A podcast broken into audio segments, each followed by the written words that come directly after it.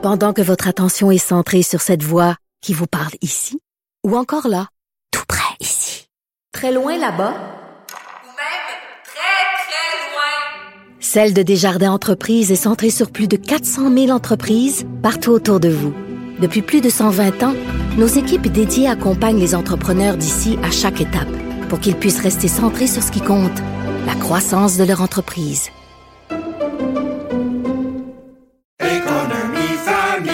Ici Ricardo. Et Émilie, marchand d'IGA. On a envie de vous inspirer à bien manger. À moins de 5 la portion. Suffit de repérer les produits valeurs sûres et de les cuisiner avec une de nos recettes. Les valeurs sûres, c'est bien pensé, hein? Bien sûr! Détails sur IGA.net. Cube Radio.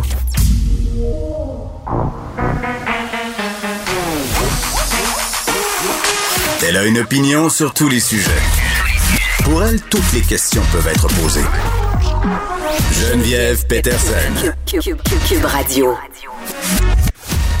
Salut tout le monde, bienvenue à l'émission. Merci de vous joindre à nous en ce lundi. Et j'étais à Québec ce week-end. Oui, oui, j'ai bravé les manifestations.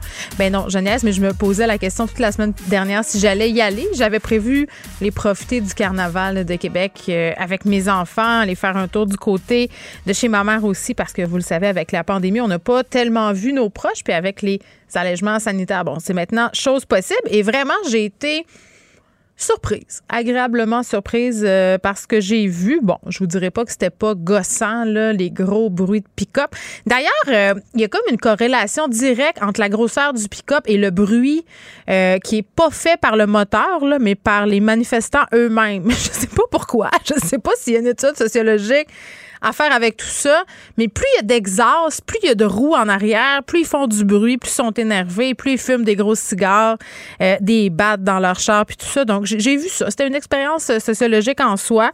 Euh, puis tout s'est bien passé. Hein? Il n'y avait pas non plus, là, de, en tout cas, moi, j'en ai pas vu. Puis c'est une expérience bien personnelle, là, en ce sens où je n'ai pas fait une étude de cas, mais si je peux lire ce qui s'est passé dans différents médias, je pense que c'est largement partagé. J'entendais le maire Marchand aussi dire ce matin, euh, qui était agréablement surpris par la, façon dont les choses se sont déroulées. Il n'y avait pas d'intimidation concernant notamment le port du masque. Moi, c'est un truc que j'avais trouvé un peu déplorable, euh, certains manifestants qui, lors des derniers événements à Montréal, écœuraient le monde des familles aussi, là, avec des masques et tout ça. Donc, j'avais trouvé ça un peu malheureux. C'est resté super propre aussi.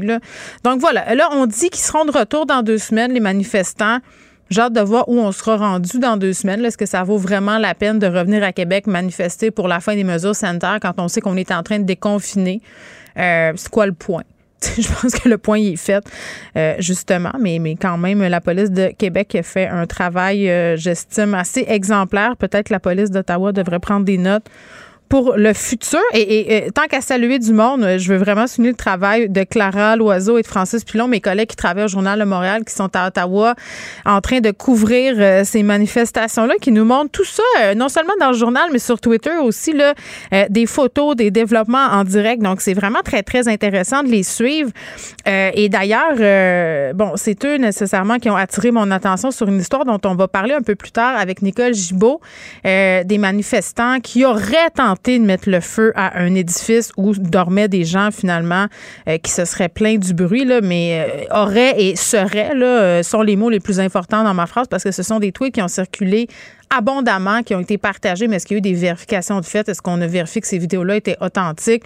Bon, à venir jusqu'à maintenant, j'en ai aucune idée, mais quand même, tout porte à croire que ces événements-là se sont réellement produits.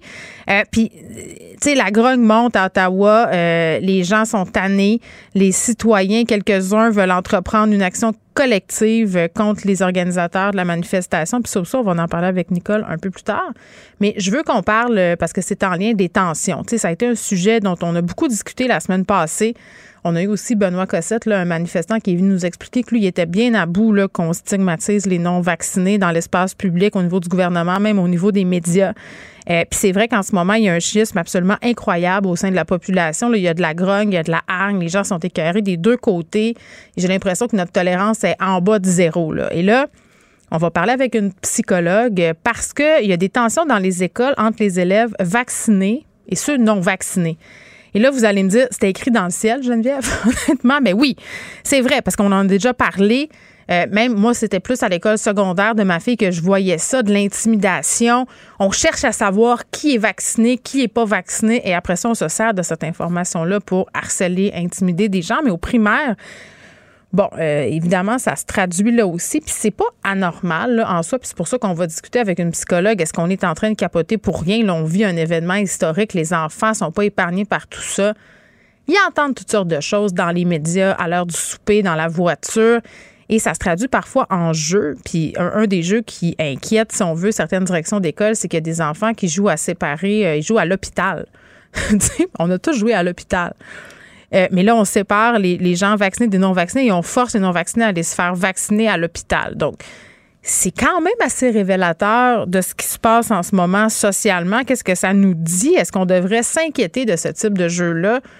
Est-ce que vous, vous avez remarqué que vos enfants jouent à répéter, si on la pandémie, évoquent la pandémie dans leur jeu et qu'est-ce que ça peut vouloir dire? Puis c'est quoi notre rôle à nous, les parents, là-dedans? Parce que c'est sûr que si moi, je suis dans mon auto, en train d'écouter la radio, puis je suis tout le temps en train de dire ben, les maudits antivax, on devrait pas les soigner, puis on devrait les laisser crever au lieu de les embarquer dans nos hôpitaux. Ça se pourrait que mes enfants hein, aient un discours similaire au mien. Tout comme de l'autre côté, si je dis hein, les gens qui veulent vacciner le monde, c'est des fous, puis le vaccin, c'est pas bon, puis la puce 5G, mais ça se pourrait que mon enfant répète ça à l'école. Je veux dire, nos enfants répètent le modèle qu'on leur offre. C'est assez simple, c'est le BA-BA Psychologie 101.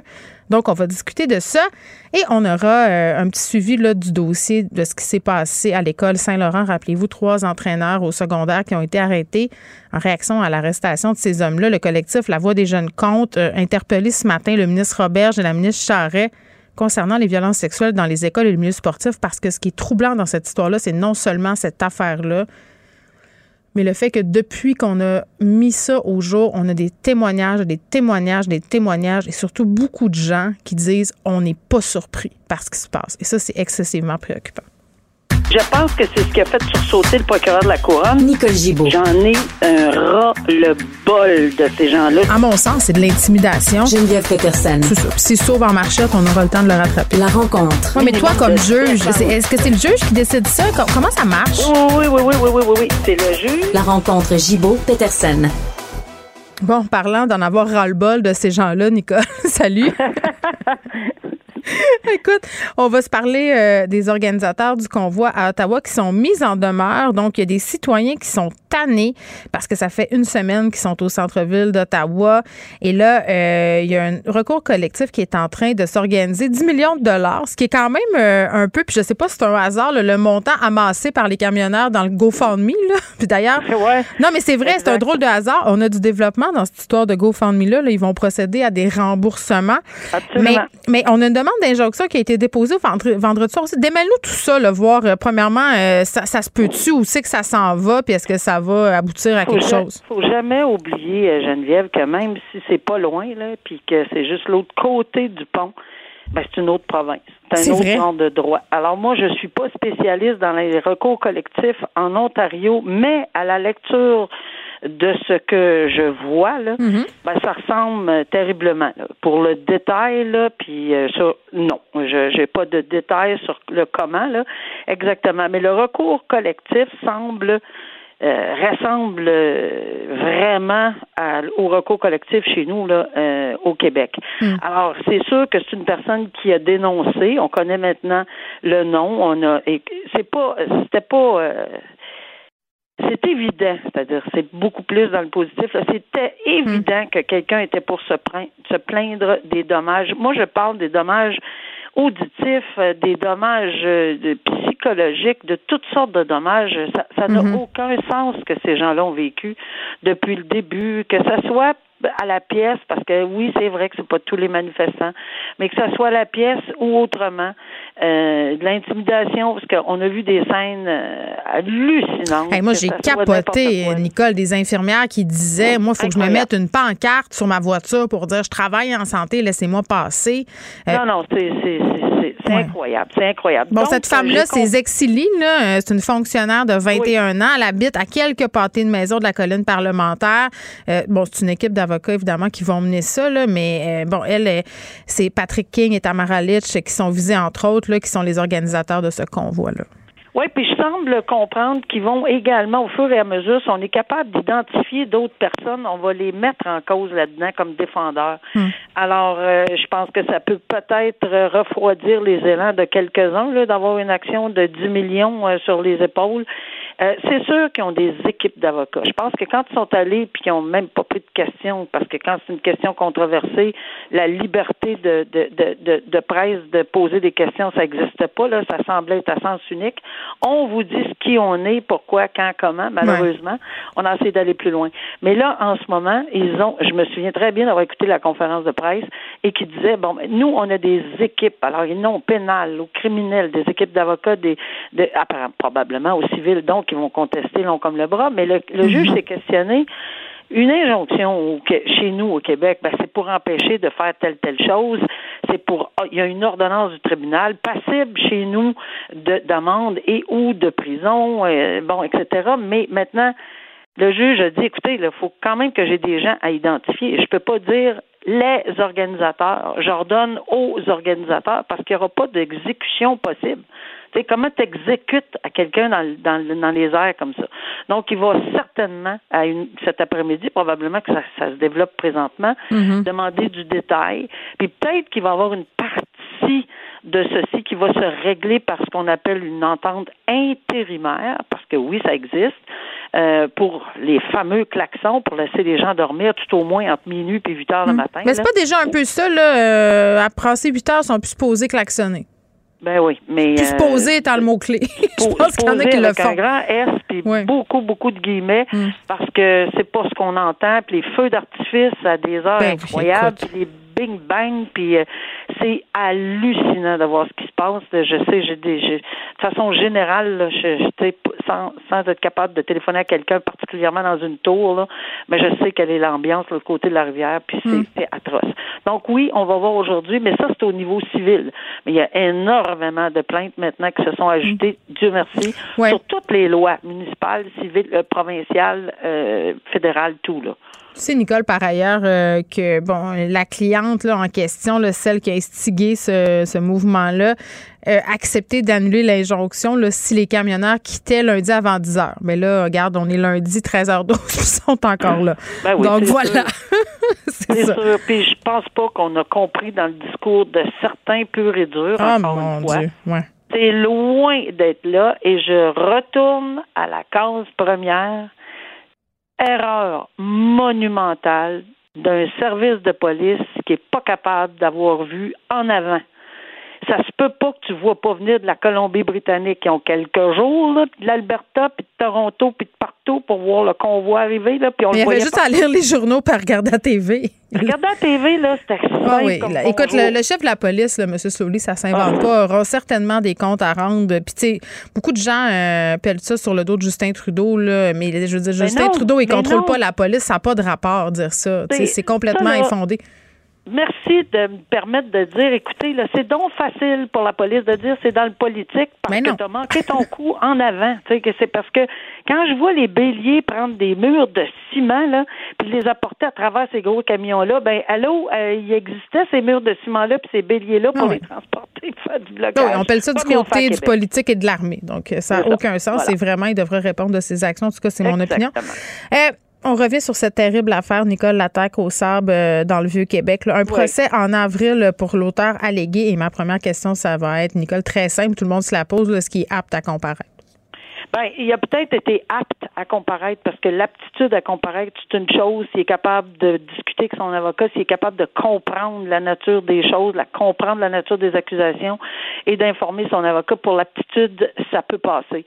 Mais c'est sur la non-responsabilité criminelle qui est tout un autre dossier. Euh, la non-responsabilité criminelle, c'est celle qui s'applique au moment des infractions. Dans quel état était-il? Pouvait-il savoir qu'il commettait quelque chose de terrible? La fameuse question à savoir s'il comprenait le bien ou le mal, euh, où il était à ce moment-là dans sa tête, au moment des infractions euh, alléguées. Alors, ça va être la discussion, on le sait maintenant, là, ça va être vraiment beaucoup sur la non-responsabilité criminelle. Et c'est déjà arrivé, là. Euh, puis il faudrait pas se suspendre, se surprendre, pardon, que euh, tous les psychiatres vont être d'accord. Ça se peut aussi, là. Ben ça oui. se peut que tous les psychiatres acceptent qu'il était non responsable criminellement, mais à ce moment-là, il y aura ce genre de verdict. Bon, euh, on se rappelle quand même le nom des victimes, Nicole. Hein? Je ne l'ai pas nommé, lui, là, mais les victimes, je pense que c'est important qu'on les nomme. Suzanne Clermont, François Duchesne, euh, qui ont perdu la vie d'horrible façon. Les gens qui ont été blessés aussi, je pense qu'il ne faut pas les oublier. Tout à fait. Euh, donc voilà, ça, on, ça va suivre son cours en avril, puis les psychiatres qui vont se pencher sur son état d'esprit et son aptitude à, à, comparaître. On retourne du côté d'Ottawa, Nicole, avoir su, on aurait continué sur cette veine-là.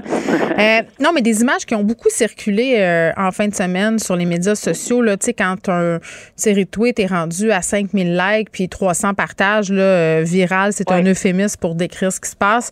Euh, c'est un citoyen, en fait, d'Ottawa qui affirme que deux hommes auraient. Et là, aurait est le mot le plus important de la phrase, Nicole, parce que même si ça a été repris par des médias, euh, il n'y a pas de vérification, il n'y a pas d'accusation. C'est sûr qu'on a des images, mais est-ce que ces images-là sont vérifiées, la source et tout ça? C'est important de mettre ça en perspective. Mais on voit deux hommes, oui, tenter de mettre le feu à un immeuble en plein centre-ville, en pleine nuit. Des gens dormaient là et on dit les résidents se seraient plaints et ces hommes-là seraient des euh, participants du convoi.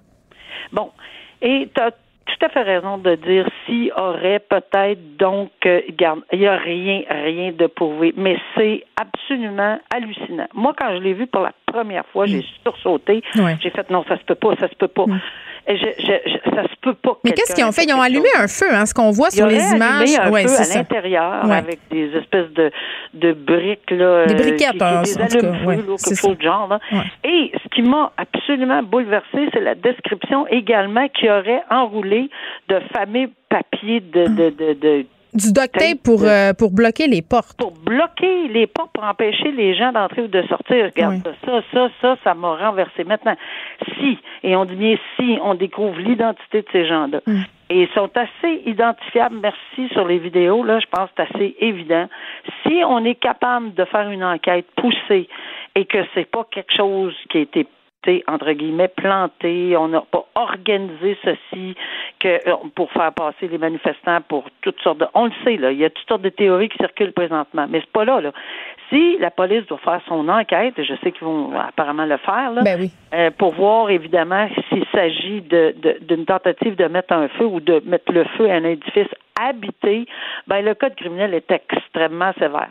S'il y avait eu des morts là, là-dedans, mais là on me dit si, si, si là, mais c'est sûr que c'est une infraction qui est clairement euh, au code criminel pour ce qu'on appelle un incendie criminel et c'est passible de, des 14 ans, des 10 ans, des, mais ça aurait été encore pire s'il y avait eu évidemment ben, des euh, blessés, voire pire. Ben oui, écoute, ça nous rappelle des événements malheureux là, qui ont eu lieu au Québec. Tu te rappelles, euh, dans un petit village, là, on avait mis le feu à un bar, euh, puis il y avait plein de gens qui étaient, qui étaient restés poignés là-dedans. Ça ravive de bien mauvais souvenirs. Merci, Nicole. On va suivre cette histoire-là, bien évidemment, les enquêteurs qui vont se pencher là-dessus à n'en point douter. À demain.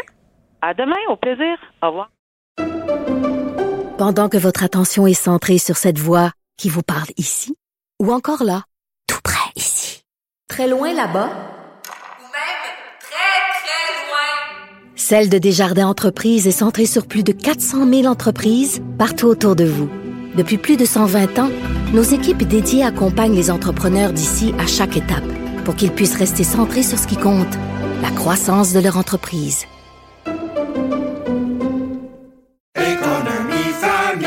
Ici Ricardo. Et Émilie, marchand d'IGA. On a envie de vous inspirer à bien manger. À moins de 5 la portion. Suffit de repérer les produits valeurs sûres et de les cuisiner avec une de nos recettes. Les valeurs sûres, c'est bien pensé, hein? Bien sûr! Détails sur IGA.net. Vous vous demandez si les plantes ressentent de la douleur?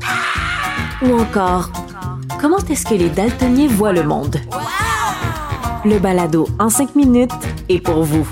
Explorez la science, l'actualité et l'histoire en un temps record. La Feu, en collaboration avec le gouvernement du Québec, est fière de propulser la série Balado en cinq minutes. Ne laissez pas les questions sans réponse plus longtemps.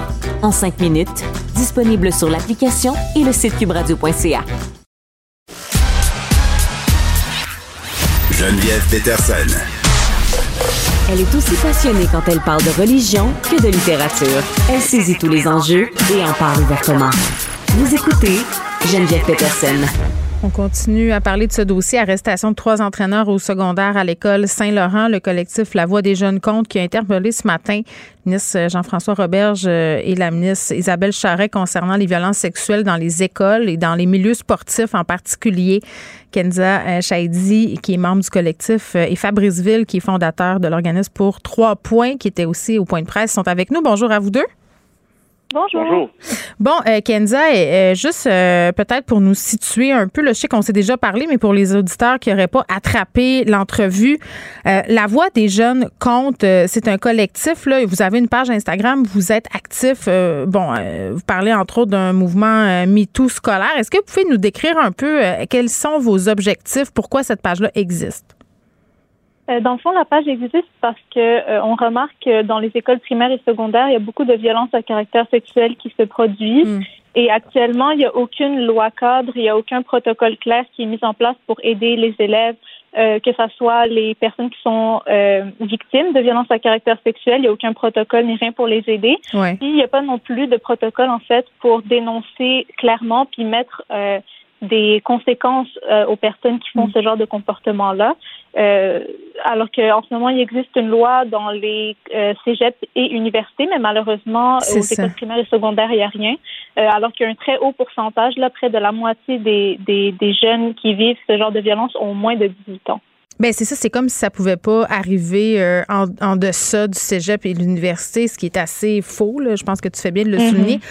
Euh, Fabrice, on, on va se parler dans quelques instants, là, mais euh, Kenza, j'ai envie de savoir parce que suite à la sortie de cette histoire-là à l'école Saint-Laurent, on a vu quand même euh, des témoignages un peu partout. Là, je pense entre autres à Instagram. Euh, ça fait toujours ressurgir euh, des histoires, des blessures, euh, mais ça donne aussi le courage parfois à certaines victimes de s'exprimer sur ce qu'elles ont vécu. Est-ce que vous en avez reçu beaucoup des témoignages euh, suite à ces arrestations-là la semaine passée? Euh, on, en, ben, on en reçoit pas mal tout le temps des témoignages Ah oui, hein?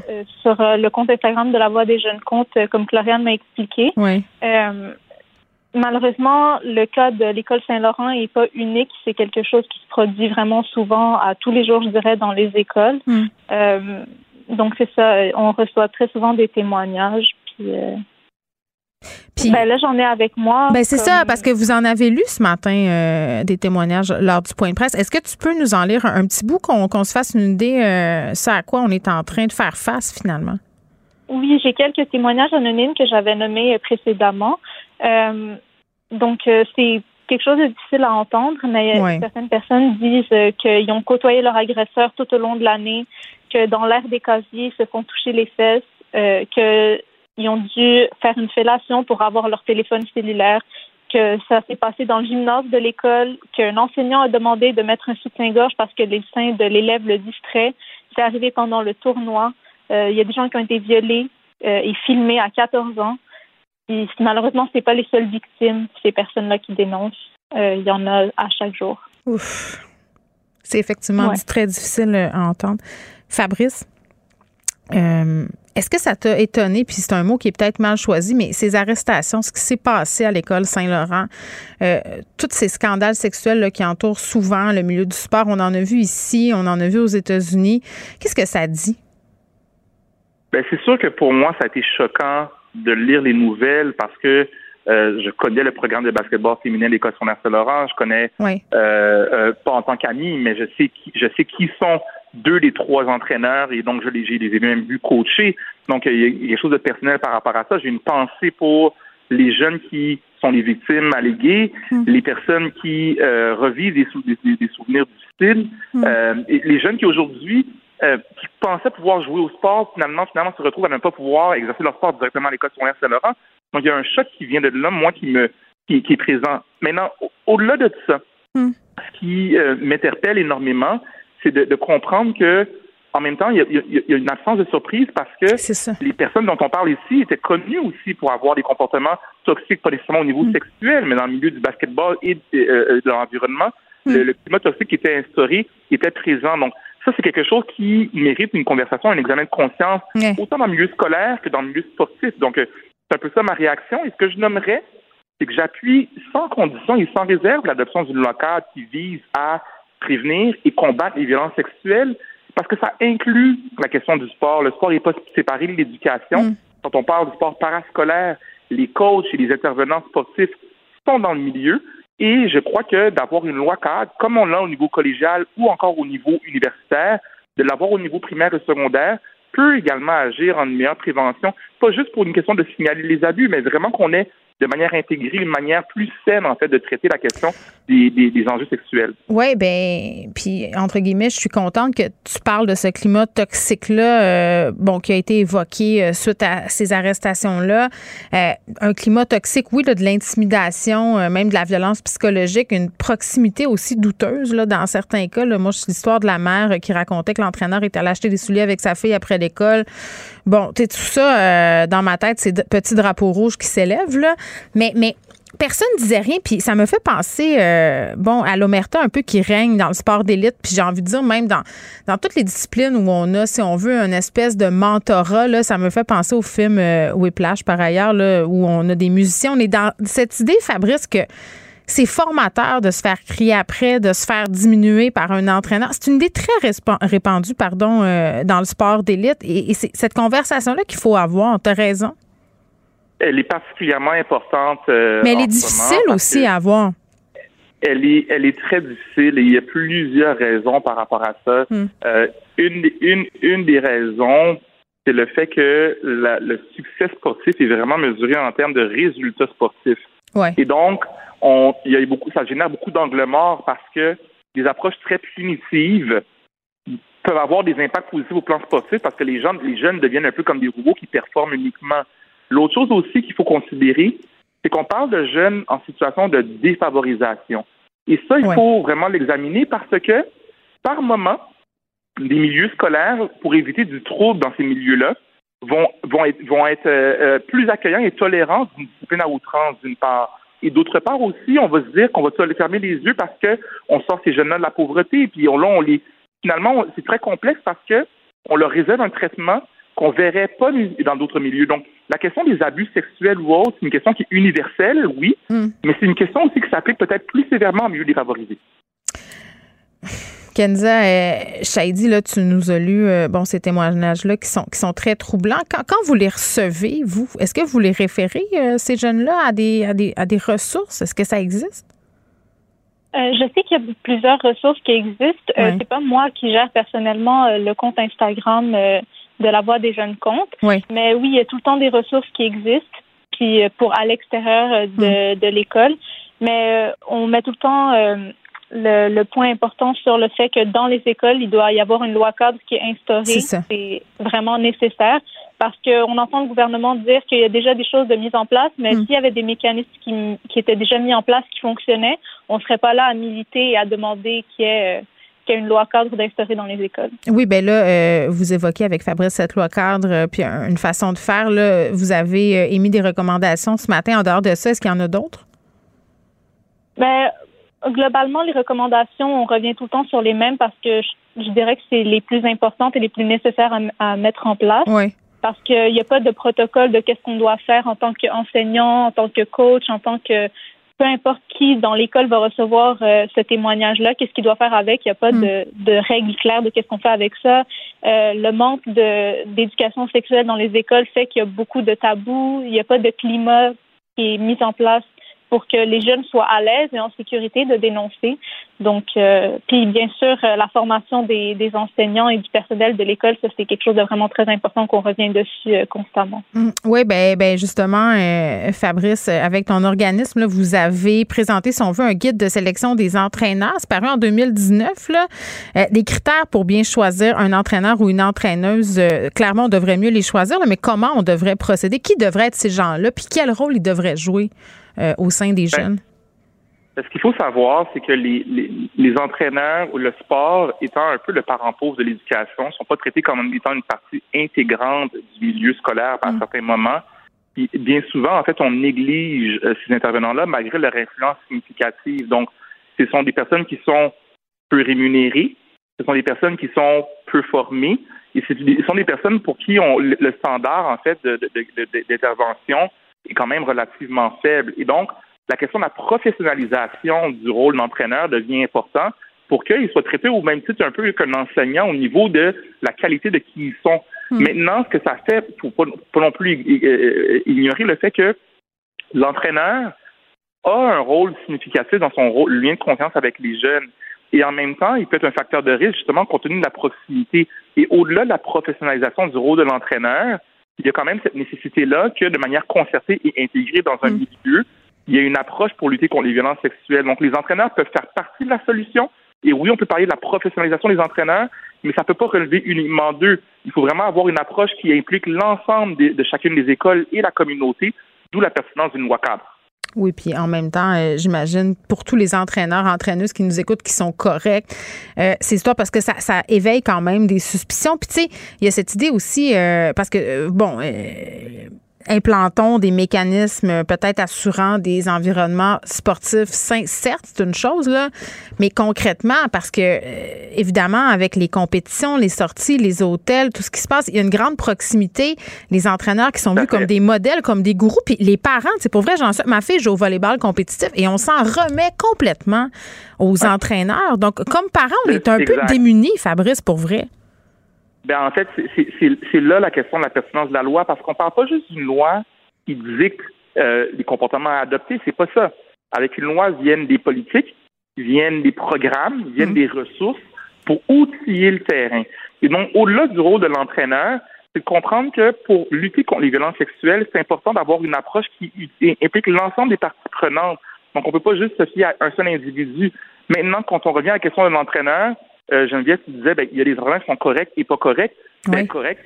Je, je le comprends bien, mais il faut comprendre qu'aujourd'hui, que ce soit les entraîneurs ou d'autres membres de personnel, c'est quoi leur formation qu'ils ont par rapport à l'éducation sexuelle? Qu'est-ce qu'ils connaissent? Comment ils peuvent e, e, être outillés à, à, soutenir les jeunes par rapport à une santé globale, incluant la santé sexuelle? C'est de ça qu'on parle. Donc, ça va au-delà des bonnes intentions, ça va d'offrir des outils concrets à ces intervenants-là, mm. entraîneurs ou autres, pour mieux naviguer les questions des violences sexuelles et de la mm. santé sexuelle, considérant d'ailleurs que le, en sport, la relation au corps est importante. Et donc, on n'a pas le choix de. puis il y a de la, proximité. Tu sais, c'est ça aussi. On... Exactement.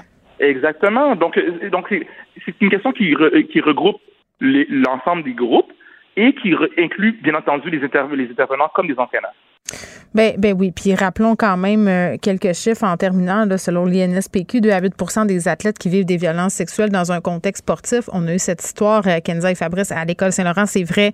On a eu euh, toute une saga aussi entourant le monde de la gymnastique aux États-Unis. Plus près de nous, on a eu des scandales en ski puis dans toutes sortes d'autres sports. Donc, à un moment donné, j'ai peut-être, bon, peut-être qu'on a des réticences à utiliser le mot systémique, là, mais il va peut-être falloir y réfléchir, Fabrice à ces systèmes-là. Moi, je pense que le mot, euh, le fameux mot qu'on s'interdit de le dire, on va falloir se rendre compte. Le mot en S.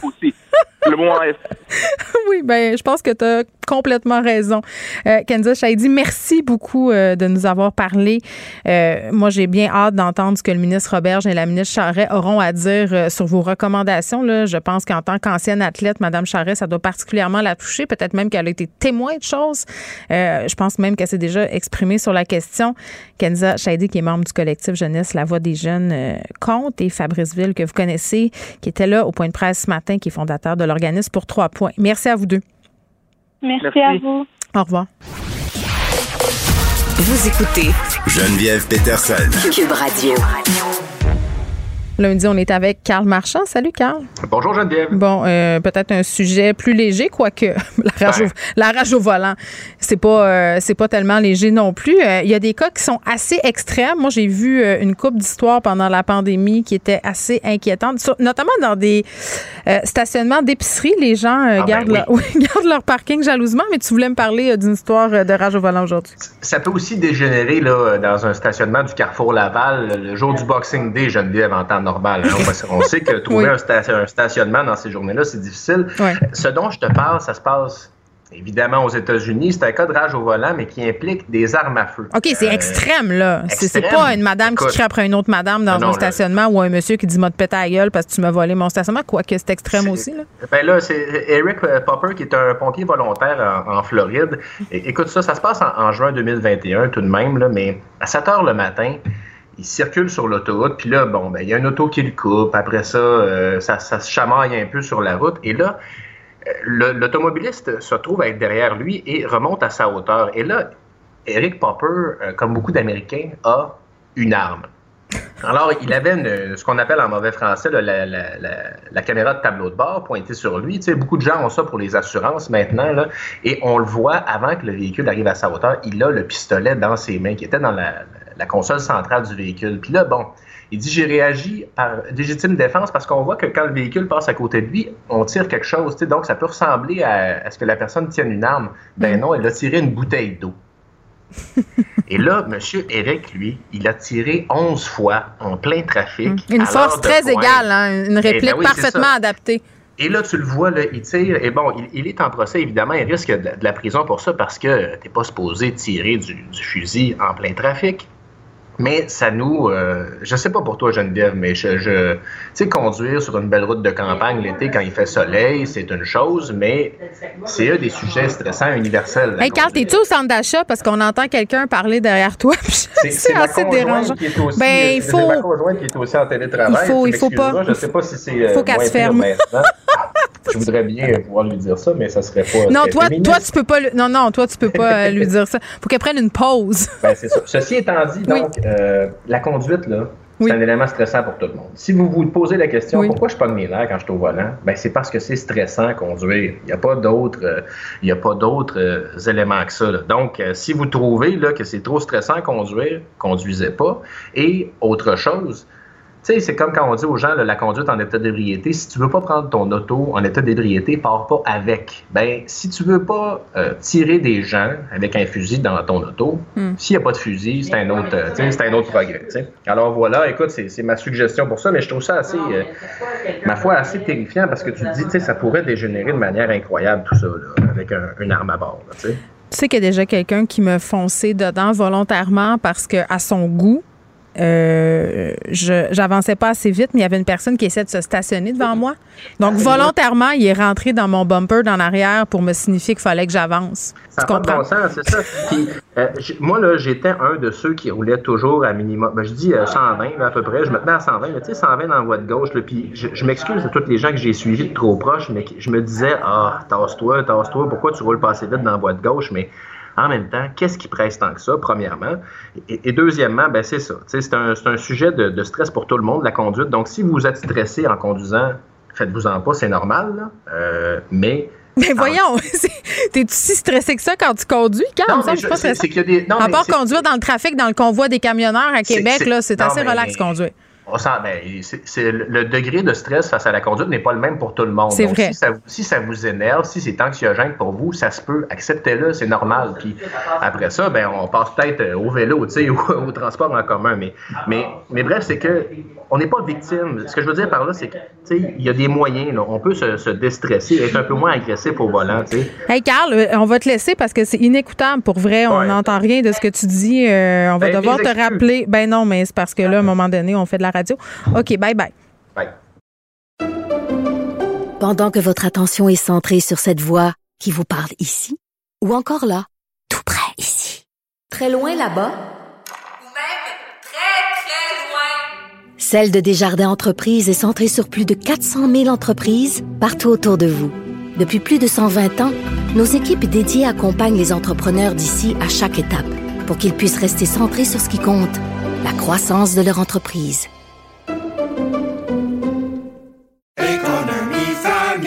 Ici Ricardo. Et Émilie, marchand d'IGA. On a envie de vous inspirer à bien manger. À moins de 5 la portion. Suffit de repérer les produits valeurs sûres et de les cuisiner avec une de nos recettes. Les valeurs sûres, c'est bien pensé, hein? Bien sûr! Détails sur IGA.net. Vous vous demandez si les plantes ressentent de la douleur? Ou encore, comment est-ce que les daltoniens voient le monde? Le balado en cinq minutes est pour vous. Explorez la science, l'actualité et l'histoire en un temps record. La Feu, en collaboration avec le gouvernement du Québec, est fière de propulser la série Balado en cinq minutes. Ne laissez pas les questions sans réponse plus longtemps. En cinq minutes, disponible sur l'application et le site cubradio.ca. Ne vous laissez pas berner par ces prises de position saisissantes.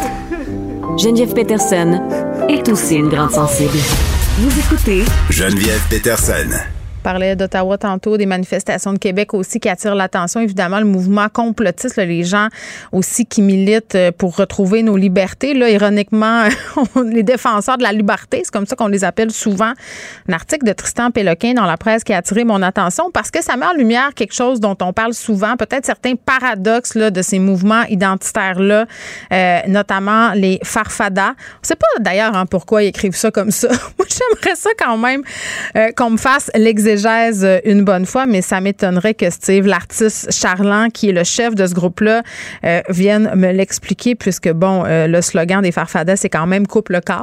Donc, je, pense qu'il n'y a pas une très, très bonne euh, relation avec les médias. Quoi qu'il a accordé une entrevue à Simon Coutu de Radio-Canada, qui cherchait à comprendre un peu la mentalité de ces groupes-là. Mais, mais c'est pour dire, c'est parlant du paradoxe que soulève Tristan Péloquin dans la presse, l'espèce de contrôle hégémonique que ces groupes-là qui militent pour la liberté, contre la perte de nos libertés, exercent sur leurs membres. Et il raconte, entre autres, l'histoire d'une femme euh, qui a adhéré à ce groupe-là, donc qui était, euh, ben, j'ai envie de dire, membre en règle. Je ne vais pas reprendre euh, l'image des moteurs criminalisés, quoique a un lien, euh, parce qu'on le sait, là, certains membres des Farfadas portent ce qu'on peut euh, appeler des patchs. Là, ça ressemble vraiment à ce qu'on peut voir, là, euh, les habillements des gangs criminalisés. Puis on sait que ces couleurs-là là, que portent les gangs criminalisés, ça a quand même une importance euh, très, très grande. On ne peut pas porter ces couleurs-là qui veut. Puis si tu t'amuses à emprunter l'imagerie, par exemple, des Hells Angels, tu vas te le faire dire et ça prendra pas tant de temps que ça. C'est d'ailleurs euh, ce qui se sont fait dire, euh, les farfadas. Ils se sont fait servir un avertissement. C'est ce que décrit Tristan Péloquin dans son texte. Mais toujours est-il que cette femme-là, euh, bon, euh, Catherine Trudeau-Leclerc, qui est une militante anti-mesures sanitaires, elle est en froid avec l'organisation. Euh, elle l'a critiqué sur les médias sociaux. Et on le sait, là, il n'accepte pas beaucoup la critique, euh, que ce soit des journalistes ou des citoyens ou, ou de toutes parts. là. souvent, on répond de façon assez agressive en envoyant excusez-moi l'expression, chez le monde dès que, bon, on émet certaines réserves.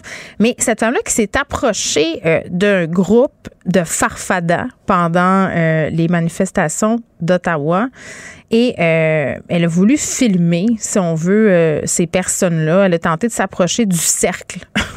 hein, qui entourait Steve Charland et on lui a dit de, s'en aller. Vraiment, là, on le voit dans la vidéo. On l'a rabroué, on a dit décalisse, va filmer ailleurs. Euh, Non, excusez-moi, je, vais être fidèle au texte. On n'a pas dit décalisse, on a dit décris. je pense que c'est important, votant de notre cercle. Euh, donc, vraiment, euh, moi, je, trouve ça absolument phénoménal comment, d'un côté, on peut défendre à ce point-là, au point d'aller assiéger une ville, au point de porter des vestes à l'effigie euh, presque avec euh, un emprunt au groupe criminalisé où on voit fuck you le go avec un gros finger. On est prêt à assiéger une ville et à défendre nos libertés, à dire nous on a le droit de s'exprimer aussi. On a, vous êtes en train de nous empêcher de vivre, vous êtes en train de nous censurer, vous êtes en train euh, vraiment là de, de quasiment nous mettre dans une prison. C'est ce qu'on dit là au niveau de ces groupes-là. Et finalement, dès, dès qu'il y a des membres qui critiquent ou ils s'en ou qui s'en vont, euh, ils sont au banc des accusés, on les, ridiculise, on mène des campagnes de haine contre eux sur les médias sociaux. Euh, ça, ressemble. Ça ressemble à une dérive sectaire. Rappelez-vous certains témoignages qu'on a, les gens qui quittent des mouvements, qui quittent des sectes. Ben, qu'est-ce qui arrive euh, hein, dans ces moments-là? Ben, souvent, les adeptes, ceux qui participent encore à ce système-là, renient complètement les autres, les ridiculisent, euh, leur disent ben t'as perdu le Nord, on veut plus te parler. Donc, donc c'est assez intéressant ce dossier-là de, de Tristan Péloquin, puis ça montre à quel point justement euh, on est prêt à justement euh, emprunter un imaginaire très très violent, à mettre des gens euh, vraiment au rencard, alors qu'on a donné du temps puis parfois même de l'argent à ces organismes-là. Là, on sait que Steve, euh, l'artiste Charland, a organisé une campagne de fonds pour défendre son ami Mario Roy en cours euh, parce que bon, lui se barre contre le barreau du Québec. Mais tout ça est un sac de nœuds. là. On n'est pas à un paradoxe près. Disons ça comme ça. Geneviève Peterson. Une animatrice pas comme les autres. Cube Radio. On va revenir euh, sur ce dossier des tensions encore. On est là-dedans. Que voulez-vous? C'est ça. Tensions, on les, sent de plus en plus, ces tensions-là, puis ça se traduit jusque dans les cours d'école primaire euh, entre les élèves vaccinés et ceux non vaccinés. Euh, on est avec le docteur Geneviève Beaulieu-Pelletier, qui est psychologue, prof à l'Université du Québec à Montréal. Madame Beaulieu-Pelletier, bonjour. Bonjour. Bon, écoutez, juste décrire un peu euh, pour les auditeurs là, un jeu bon euh, dont il est question dans l'article de Radio-Canada dont on va parler aujourd'hui. Des enfants qui bon jouent à l'hôpital. Ça, c'est, je veux dire, on a tous joué à ce genre de jeu-là, l'hôpital avec clinique vétérinaire et tout ça. Sauf que là, on sépare les enfants en deux, les vax et les non-vax. Et là, le jeu, c'est d'attraper ceux qui sont pas vaccinés pour les vacciner de force. Et là, il y a des gens qui trouvent ça malsain. En soi, docteur Beaulieu, est-ce que ça vous surprend que ce jeu-là, entre guillemets, a été inventé dans, dans la cour d'école? Ben, c'est pas surprenant. De la part des enfants, ils sont en train d'essayer de faire sens de ce qu'ils perçoivent. Donc, c'est très adaptatif pour eux de trouver une façon de gérer ça par le jeu. Alors, c'est, pas surprenant. Est-ce que c'est répandu dans toutes les cours d'école? Non. Ben, Mais c'est c'est une ça. tentative d'essayer de faire sens de ce qu'ils ressentent. Mais est-ce qu'on pourrait comparer ça, euh, puis je vais pas faire d'amalgame douteux, là, mais par exemple, quand les enfants euh, jouaient à la guerre, c'est un, peu le même principe. Quand on vit des événements historiques comme ça, les enfants, ils sont comme nous, et ils veulent gérer, vous le dites, mais eux, euh, ils processent ça comme ils peuvent avec leur tête d'enfant. Oui, ben c'est ça. Il faut pas nécessairement s'inquiéter du fait qu'ils sont en train de faire des, des jeux comme ceux-là. Ouais. Donc, euh, c'est- pas c'est pas nécessairement là euh, qu'il faut, euh, je dirais, s'attarder. C'est plus dans le fait qu'ils sont rendus à percevoir beaucoup de nos enjeux Ouais, d'adultes. c'est Et c'est là où ça n'a pas nécessairement sa place. Là. C'est, comme si c'est une micro-société dans la cour d'école, puis ils sont Mm. en train de rejouer nos enjeux à nous. Alors, il y a, il y a des débordements. hein. C'est comme si nous, comme adultes, on- n'arrive Mm. pas nécessairement à, à les, euh, à les protéger d'enjeux qui les dépassent, là, qu'ils n'ont pas nécessairement les ressources à cet âge-là Mm. pour comprendre les complexités sociales de ce qu'on est en train de vivre dans une polarisation, Mm. dans, dans les réactions des adultes. Ben, OK, docteur euh, Beaulieu-Petit, ce que j'en comprends, c'est que c'est pas forcément euh, malsain, que c'est une façon de canaliser Mm. l'anxiété, mais ce qui est malsain, c'est peut-être le fait que le climat soit- social soit tellement détérioré que ça se traduise dans une cour d'école primaire. Ben, exactement, exactement. Donc, c'est c'est vraiment le, le- le fait que ça soit rendu là, c'est que justement les enfants sont très à l'affût et ils captent hein, nos, nos émotions, ils captent nos, nos, nos croyances, nos, euh, nos façons de réagir. Alors, c'est sûr que moi, comme parent, si j'ai certaines angoisses ou si je suis plus euh, dans un jugement, par exemple, puis que euh, mon enfant m'entend, ben, bien sûr qu'il va le prendre au passage. Puis oui, on est les modèles de nos enfants et on a un rôle fondamental pour eux. Alors, ben, qu'est-ce qu'ils font? Ils, ils reproduisent. Et entre eux, ben, ils voient que les autres enfants pensent pas nécessairement de la même façon. Alors, si justement on a été critique envers euh, une partie de la population, ben l'enfant va juste tout simplement le rejouer en se disant que ben mon parent s'il agit comme ça, ça doit être que c'est ça qui est bien. hein. Donc, euh, si par exemple l'autre enfant n'est pas vacciné, ça, ça veut dire que c'est mal. Donc, on fait seulement comme enfant rejouer ce qu'on a entendu, puis on essaie de faire sens de ça parce que mon ami à côté qui est pas vacciné ou l'autre qui est vacciné, pourquoi est-ce que ça serait mauvais? C'est- très bizarre, hein? Très- pour un enfant, c'est c'est difficile de faire sens de ça. Alors, on va jouer ensemble pour essayer de gérer tout ça. Oui, puis en même temps, on a tendance à se dire, ben voyons comment ça se fait qu'ils sont au courant du statut vaccinal de Mm. leurs petits camarades. Mais les enfants en parlent entre eux, là. Qui est vacciné, qui Oui. est pas vacciné. Toi, t'as-tu eu ta deuxième dose, ta première dose, euh, etc. Puis les enfants attrapent aussi des bouts de nouvelles, là, que ce soit dans l'auto, euh, des discussions aussi avec les parents. Puis moi, je, je remarquais, euh, docteur Beaulieu-Pelletier, que souvent, euh, puis je m'en rendais pas compte sur le coup, mon fils, qui a 6 ans, tu sais, il est très petit, pouvait m'arriver deux, trois jours plus tard avec un bout euh, qu'il avait entendu, je le sais pas, moi, à Philippe Vincent Foisy le matin, un truc, tu sais, qu'on écoute dans la voiture. Puis là, il garde ça pour lui. Puis trois jours plus tard, il me dit Maman, c'est-tu vrai que telle affaire? Puis là, je me rends compte que ben, il y a zéro dit ça. il s'est zéro dit ça à la radio. Mais lui, dans sa tête d'enfant, c'est ça la conclusion qu'il en a tirée et ça lui fait peur. Il Mon fils, par exemple, en ce moment, il veut plus enlever son masque à l'école. J'ai beau lui dire n'importe quoi, là, même dans la cour de récréation, il le garde. Puis il n'est pas le seul. là. Mm, mm, mm. Ben, exactement. Ils sont témoins de nos discussions euh, entre adultes, même si on parle au téléphone, même si justement c'est une conversation, enfin une émission de radio. Donc des fois, on a l'impression qu'ils sont soit pas attentifs ou qui sont en train de faire autre chose. Puis Ouais. Ils entendent, mais ils n'ont pas les ressources à ce moment-là pour vraiment comprendre les subtilités euh, dans le discours qu'on a comme adulte. Là, c'est pas euh, des, des des fois là, il y a justement ces subtilités-là qui nous aident à, à comprendre, à nuancer. On a une capacité de réflexion. Alors si, comme enfant, j'entends certaines informations, et ces informations-là ne m'étaient pas adressées. Alors, c'est sûr que quand on veut donner de l'information aux jeunes, aux enfants, on adapte notre langage, on adapte euh, le niveau aussi, hein, jusqu'où on va aller dans les informations, ce qui n'est pas le cas Ouais. euh, autrement. Moi, il y a beaucoup de parents, euh, puis on, on peut le lire aussi dans, dans différents articles qui portent sur la question. Beaucoup de parents qui se montrent inquiets que des profs, pour des raisons qui sont totalement légitimes, là, je pense pas que personne ait de mauvaises intentions là-dedans, parlent de la vaccination, des mesures sanitaires, essaient d'inciter les enfants à aller chercher le vaccin en classe. Je comprends l'idée, puis c'est correct, là, parce que c'est le discours euh, qu'il faut tenir, mais en même temps, est-ce que c'est le rôle des profs, entre guillemets, de faire de la propagande pro-vaccin ou anti-vaccin, les, les deux, les deux bords? là? Ben, en fait, je dirais le rôle euh, des enseignants à l'école n'est pas celui justement de d'encourager la vaccination. C'est plutôt, je dirais, de d'encourager la, la tolérance un envers l'autre, de comprendre qu'en ce moment dans la société, il y a des opinions divergentes. On peut répondre aux questions de l'enfant. On peut amener le côté plus scientifique, par exemple, de, de la vaccination. Bon, euh, ça, c'est possible. Donner de l'info que- objective. Exactement. Et c'est qu'en ce moment, faut, faut voir, les enfants ont besoin d'aller à l'école dans un, con- un contexte qui est sécurisant pour eux. Alors, euh, c'est pas le temps de se sentir jugé là-bas euh, ou de sentir qu'on fait pas les bons choix ou que notre famille fait pas les bons choix. Non, c'est vraiment, un espace où on peut comprendre la tolérance et la différence, la, la divergence d'opinion et les choix aussi. Donc, il peut y avoir une réflexion derrière ça. Oui, puis il y a des enfants qui font la police aussi, là. Qui disent aux autres, euh, mets ton masque comme il faut, puis si toi, t'es pas vacciné, ça n'a pas de bon sens. Puis, ils- tu sais, ils exercent une surveillance. Moi, à mon sens, ça, ça cache l'anxiété aussi. Ah, ben, ben, c'est certain, certain. Oui, oui, tout à fait.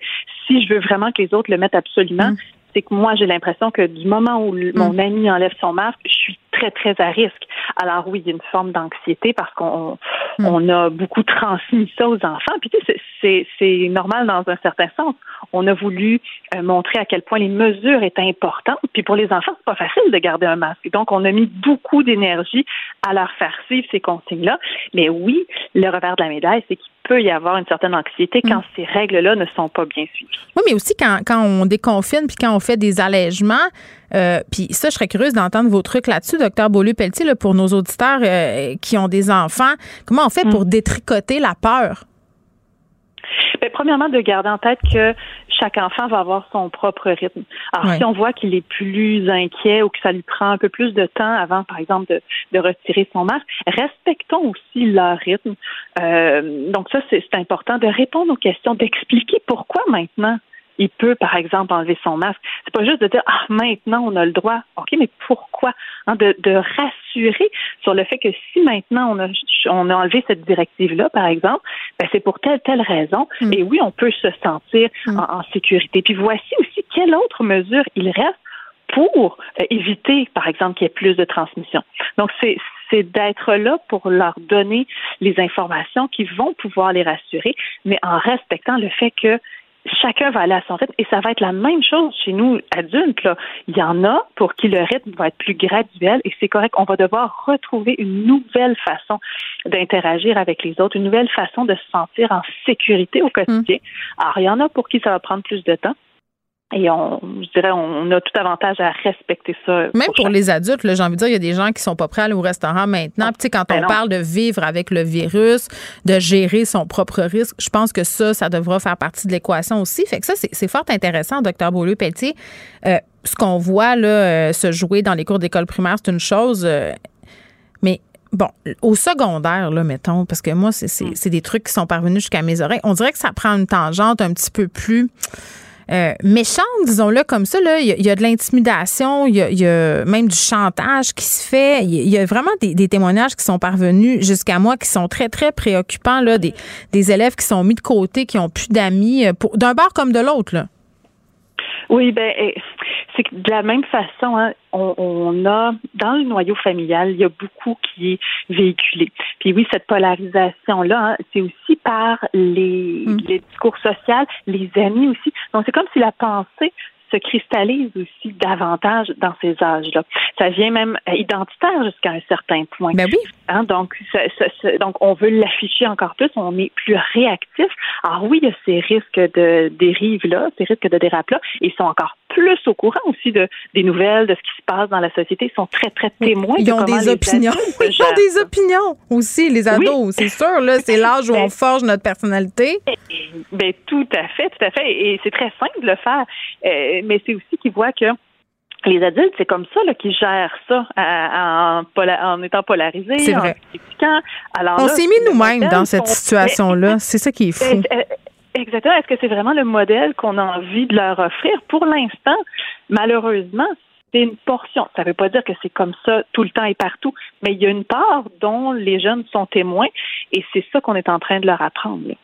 Puis j'ai envie de dire, c'est tellement triste que ça soit ça qu'on qu'on soit en train de leur apprendre. Mais, mais il, faut, il faut être. Comment je pourrais dire? On, on dit tout le temps d'être empathique. Je pense qu'il faut l'être aussi Mm. envers soi, là, docteur Geneviève euh, Beaulieu-Petit, en ce sens où nous aussi, on était dans une pandémie. On moi, j'ai jamais vécu ça, une pandémie, là. Je, je, mes premières fois, là. OK? Fait qu'on a tout fait ce qu'on a pu. Non, mais pas vrai. On a tout fait ce qu'on a pu. On, on peut pas donner ce qu'on n'a pas eu. Puis on, on, a- on a dit ce qu'on pensait au moment où on le pensait, puis on le disait avec les informations qu'on avait. Fait que, là, on faut s'arranger avec tout ça, tout le monde, là. C'est ça, la réalité. Ben oui, il faut s'arranger avec ça tout le monde. Puis en, en ayant cette idée-là de oui, une empathie envers soi-même, une empathie envers les autres, de comprendre que chacun on fait vraiment ce qu'on peut, nous et l'autre aussi. Donc est-ce qu'on peut tranquillement tendre plus justement vers ben, le fait que socialement on essaye de s'en sortir Ouais. chacun dans chaque famille. Oui, on a des opinions différentes. Oui, on a des façons de réagir différentes, mais on est tous en train d'essayer de gérer ça. Alors, plus on va être capable d'avoir ce regard-là, c'est comme si ça ranime un peu l'aspect collectif, le fait qu'on a besoin de, de, de s'en sortir ensemble, là, tout le monde. Et il y a quand même espoir. Là. C'est, c'est pas que Oui, mais je vais dire, oui, mais je vais dire comme quelqu'un m'a déjà dit, euh, docteur y a rien qui est plus fédérateur que d'avoir un ennemi commun. Et ça, dans les deux sens, on Mhm. peut s'en trouver un. Puis ça, c'est- ça, ça Oui. crée un sentiment d'appartenance et, et c'est ça, c'est très fort. Oui, oui, exactement. Donc, le sentiment d'appartenance, puis on peut aller très loin aussi euh, dans ce temps-là. Oui. Je dirais que c'est- vraiment de, de se ramener au fait que une lutte individuelle, une lutte sociale, et, et plus on va être capable d'avoir un, un regard différent, pas d'être d'accord avec les autres, mais seulement de comprendre qu'il y a des raisons Mm. pour lesquelles l'autre pense ou croit ou fait tel comportement. Non, non, c'est ça. fondamental. Et est-ce qu'on peut l'enseigner aussi à nos Oui, enfants? parce qu'on va pas tous s'encabaner. Là. À la fin de la journée, on est tous obligés de cohabiter ensemble dans une ville, dans une province, dans un pays. Docteur Geneviève Beaulieu-Pelletier, merci beaucoup, qui est psy, prof associé à l'Université du Québec à Montréal. On se parlait de ces jeux d'enfants qui souvent, dès qu'on parle de jeux d'enfants dans une école primaire, souvent j'ai l'impression qu'on s'énerve beaucoup le poil des jambes, nous les parents. Euh, puis surtout, euh, certaines directions d'école, on dirait qu'on est tout de suite très, très vite sur le piton. Oh mon Dieu, c'est toxique. Oh mon Dieu, c'est malsain. Au lieu d'essayer de comprendre le phénomène puis d'essayer de se dire, hey, si les enfants jouent à ça en ce moment, si on était des enfants, là, nous, là, c'est clair, on fait juste parler de ça à nos soupers d'amis, avouez, là. Je veux dire, on soupe, on parle de la pandémie, on parle de nos amis, sont-tu vax, sont-tu anti-vax, t'irais-tu au restaurant, toi, tu irais-tu au spa. Donc, les enfants, ils font juste la même chose que nous, mais ils le font à leur hauteur d'enfant. Pendant que votre attention est centrée sur cette voix qui vous parle ici, ou encore là, tout près ici, très loin là-bas, Ou même très, très loin. Celle de Desjardins Entreprises est centrée sur plus de 400 000 entreprises partout autour de vous. Depuis plus de 120 ans, nos équipes dédiées accompagnent les entrepreneurs d'ici à chaque étape pour qu'ils puissent rester centrés sur ce qui compte, la croissance de leur entreprise.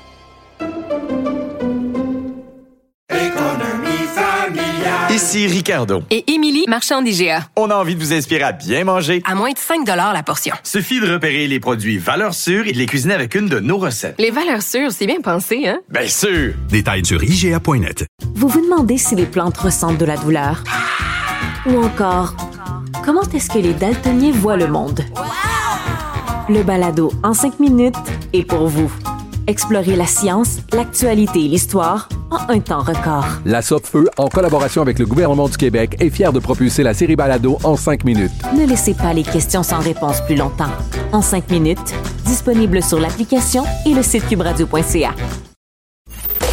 Geneviève Peterson. Rebelle dans l'âme, elle dénonce l'injustice et revendique le changement. Cube Radio. Les rencontres de l'heure. Elsie Lefebvre et Marc-André Leclerc. La rencontre, Lefebvre, Leclerc. Salut à vous deux. Bonjour. Bon, contente euh, de vous retrouver pour faire un peu le point sur ce qui se passe et qui continue de se passer à Ottawa, puis ensuite on va se transporter du côté de Québec avec Elsie. Mais commençons par Ottawa. Euh, Marc-André, là, la police qui a perdu le contrôle, c'est un euphémisme de le dire. En fait, elle l'a jamais eu. Disons ça Ouais, comme ça. Exactement. Tu peux pas perdre ce que tu n'as jamais eu. Oui.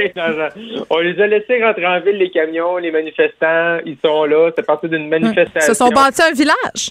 Ben oui, ben là, c'est ça. Là, on est rendu. Là, là vendredi, la dernière fois qu'on s'est parlé, là, il y avait comme des camps en bois rond, deux étages. Et là, en fin de semaine, ils ont amené des, des saunas. Ah, des saunas, là, avec des thés en bois, là, puis tu vas là-dessus, puis tu mets de l'eau sur les roches. Là. Ben là, il y a des saunas en ville. Ben, c'est important pour se relaxer des coups de klaxon. Ben oui, c'est ça, pour vraiment s'isoler. Euh, mais tu sais, ce qu'on comprend de la journée d'aujourd'hui puis d'hier, c'est vraiment ben, les, les- bon, là, les policiers nous disaient que là, ils allaient couper euh, tout ce qui est approvisionnement. Parce que tu sais, pas trop loin du centre-ville, proche de l'autoroute, il y a vraiment un centre où les gens sont organisés. Là, ils ont sont allés vider ça un peu, mais là, on voit des images aujourd'hui que les gens reviennent avec des bidons d'essence pour alimenter les camions. Fait que là, c'est pas clair. Là, le gouvernement euh, fédéral vient de faire un long point de presse sans Justin Trudeau, parce que là, on le cherche. Parce que depuis qu'il nous Il est au dit, sauna. Vous se Il est au sauna. Il veut comprendre les manifestants. Il est assis avec eux autres. Ouais, ben là, depuis qu'il nous a dit rouspéter aux vaccinés, là, on l'a pas revu. Fait que là, on le cherche. Oui. Fait que là, c'est où, où est Justin? Euh, mais là, il va falloir trouver une façon de. Tu sais, il y a comme deux options. C'est soit tu vas négocier avec eux autres ou.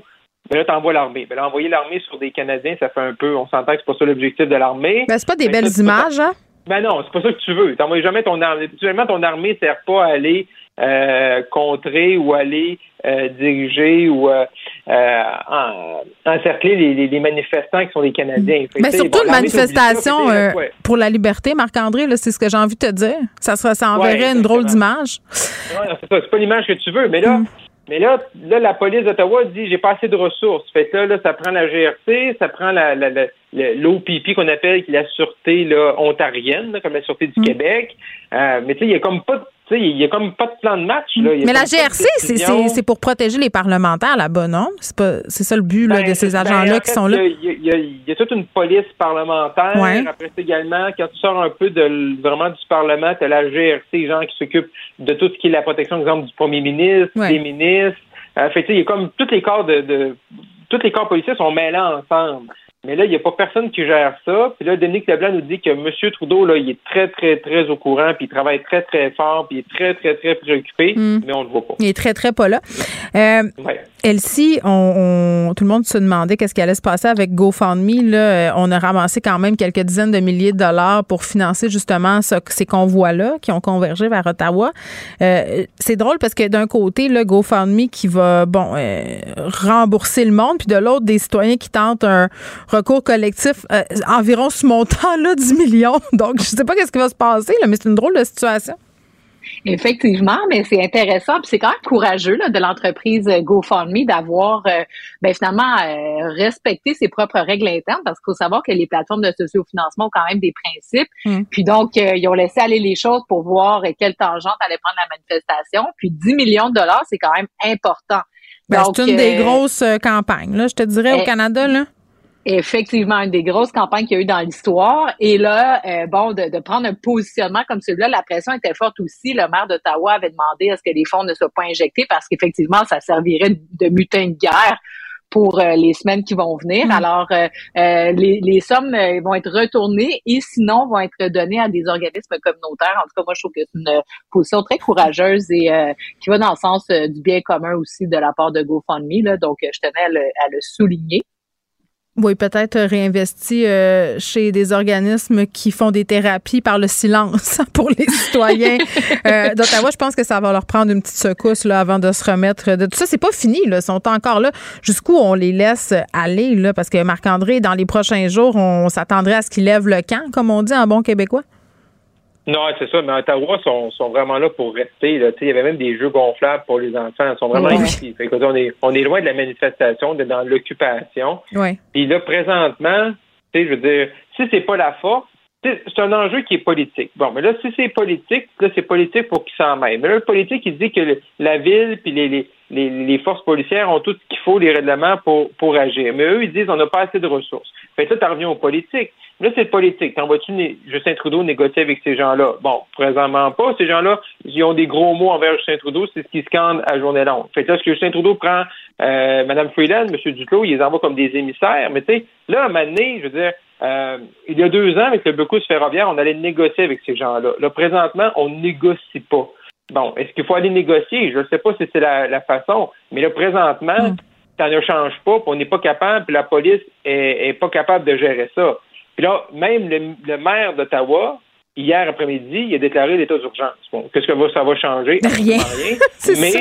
Ça fait ça fait wow de dire qu'on est en état d'urgence, puis dit qu'il va pouvoir plus vite là euh, acheter de l'approvisionnement puis des- du matériel. Je sais pas pour faire quoi là, mais je veux dire, il va, il- on déclare l'état d'urgence. Bon, ça fait c'est le fun, mais là on a la, la la capitale du pays en état d'urgence, puis là il se passe rien. Puis ces gens-là, ben, ils vont être là lundi, mardi, mercredi, jeudi, vendredi. Puis là, samedi, dimanche, ben, il va y avoir encore plus de monde. Puis. On, on s'installe. À chaque, à, chaque, à chaque fin de semaine, il y a comme un petit boost qui arrive pour encourager Ben, ceux c'est qui sont vrai. là lundi au vendredi. Ouais. Ben, c'est vrai, mais À un moment donné, il va, falloir, il va falloir passer à Zamboni là-dedans. Hein?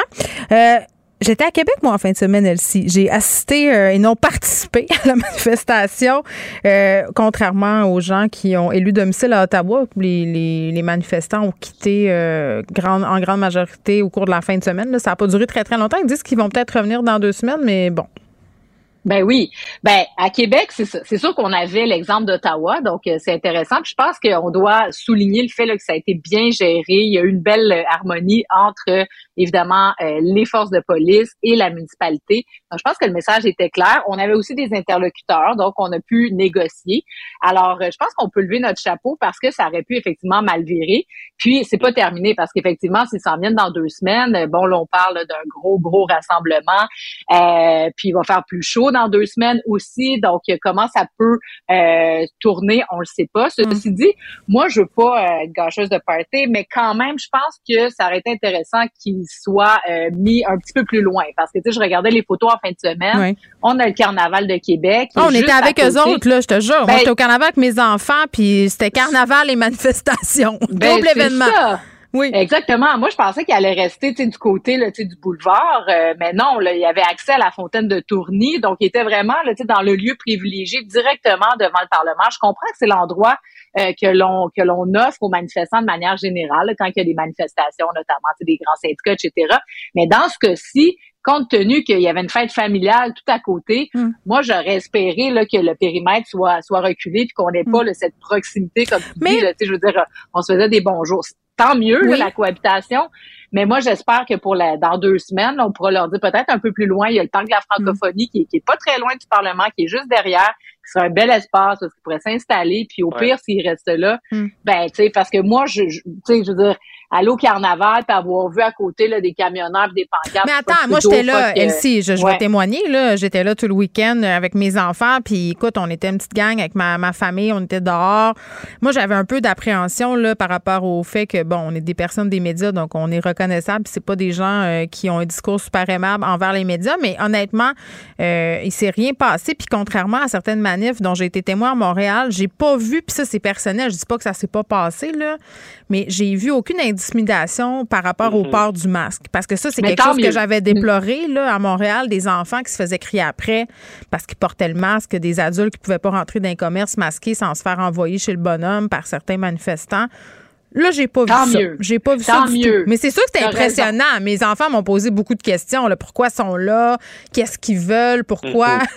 le plus drôle, mon fils, il me dit Maman, pourquoi le petit gars il a un, chan- un chandail avec un mauvais mot, un mot de toilette? Parce qu'il fait un chandail fuck you le gars. Mais ça, c'est ce que je trouve un peu triste quand même, de, de peut-être embarquer des enfants là-dedans, mais en même temps, tu sais, qui suis-je pour juger? Je sais T'as plus. raison, t'as raison, puis tant mieux parce qu'effectivement, quand on regarde Ottawa, ça aurait pu dégénérer. Donc peut-être que c'était comme le compromis à faire. Donc, euh, tu sais, je veux dire, moi, je, je salue la décision quelque part, mais reste que c'est une fête familiale. Tu sais, je regardais le site, c'était quand même clairsemé, là. Tu sais, donc il y a sûrement beaucoup de familles qui ont peut-être pas autant de monde que d'habitude. Mais non, mais puis je Mhm. les Ben, comprends. là. Moi, j'ai décidé d'aller voir. Je me suis dit, au pire, c'est une expérience sociologique. Regarde, qu'est-ce que tu veux? J'aime ça vivre dangereusement.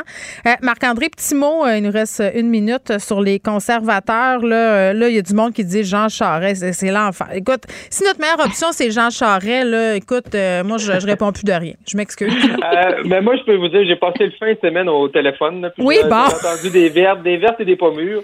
Euh, Ils ont-tu nommé mon nom?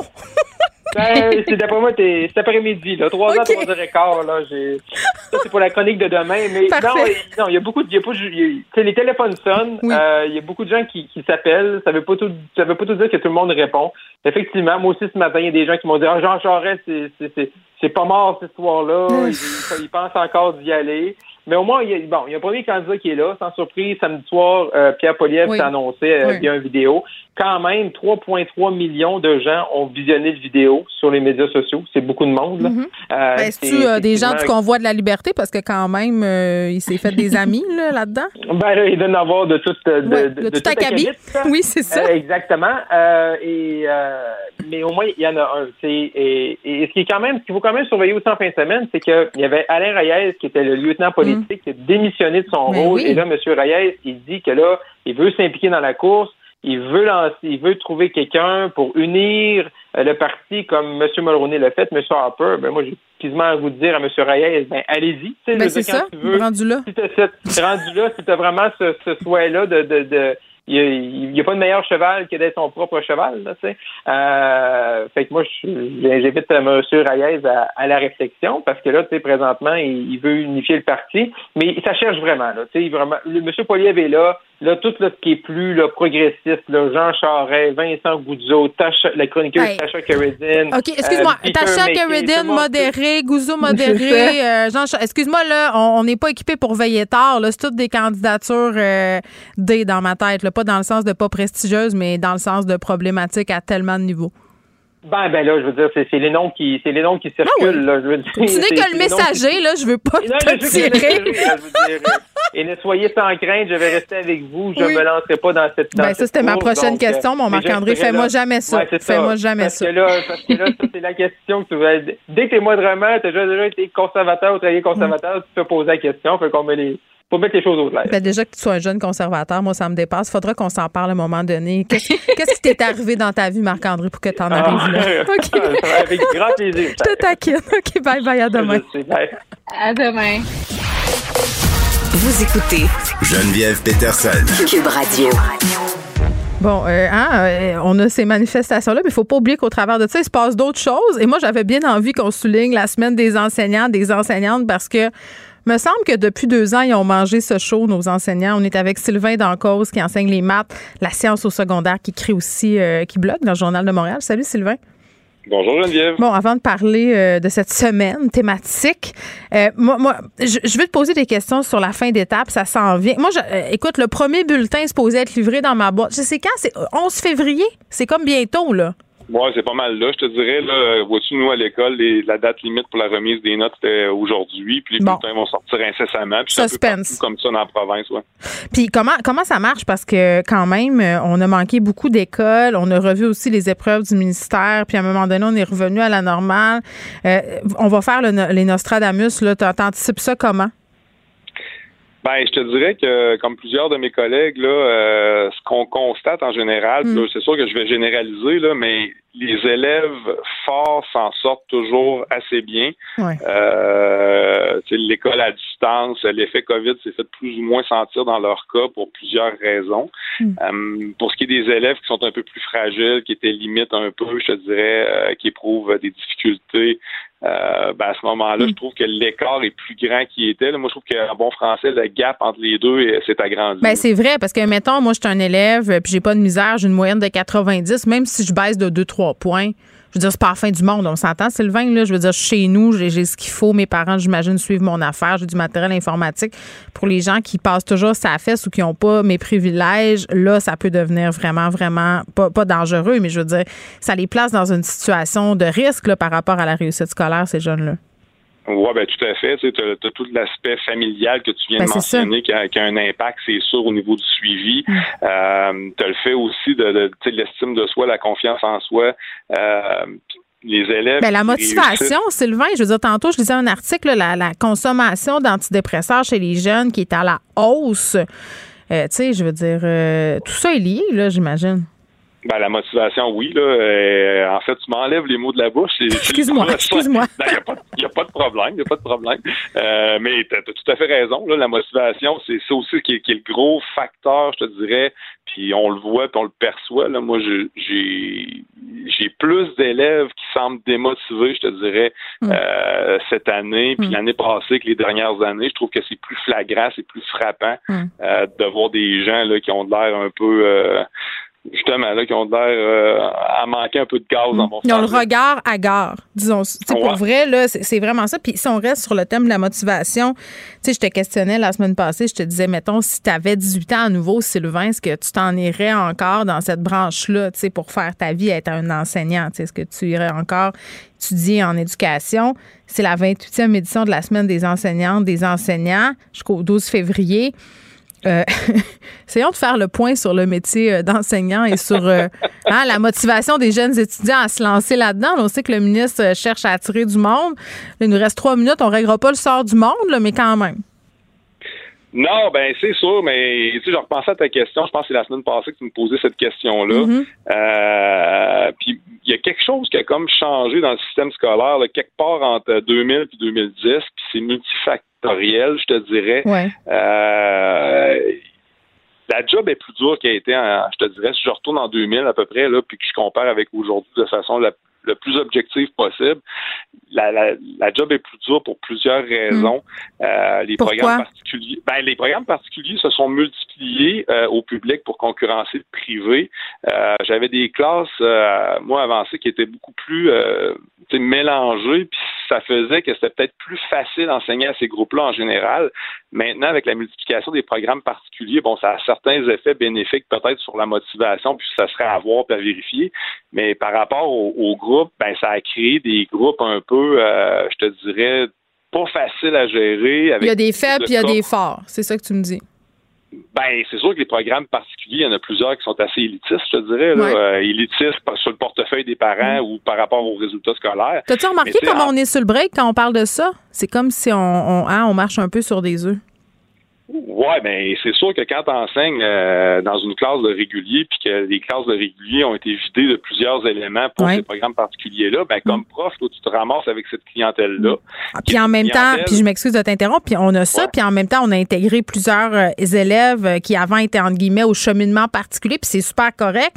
Sauf que toi, dans ta classe, tu te retrouves avec un échantillonnage quand même assez vaste de problèmes quand même. là. Oui, tout à fait. Puis il y a une multiplication des plans d'intervention. Puis, tu sais, dans un contexte de pénurie de main-d'œuvre où les professionnels qui sont là pour m'aider ou les employés du soutien qui sont là pour m'aider, il n'y en a pas plus qu'il y en avait. Fait que ce qui fait que, tu sais, la, la lourdeur de la gestion de classe, puis, tu sais, la première cause de décrochage chez les enseignants, c'est la gestion de classe. C'est une des causes principales.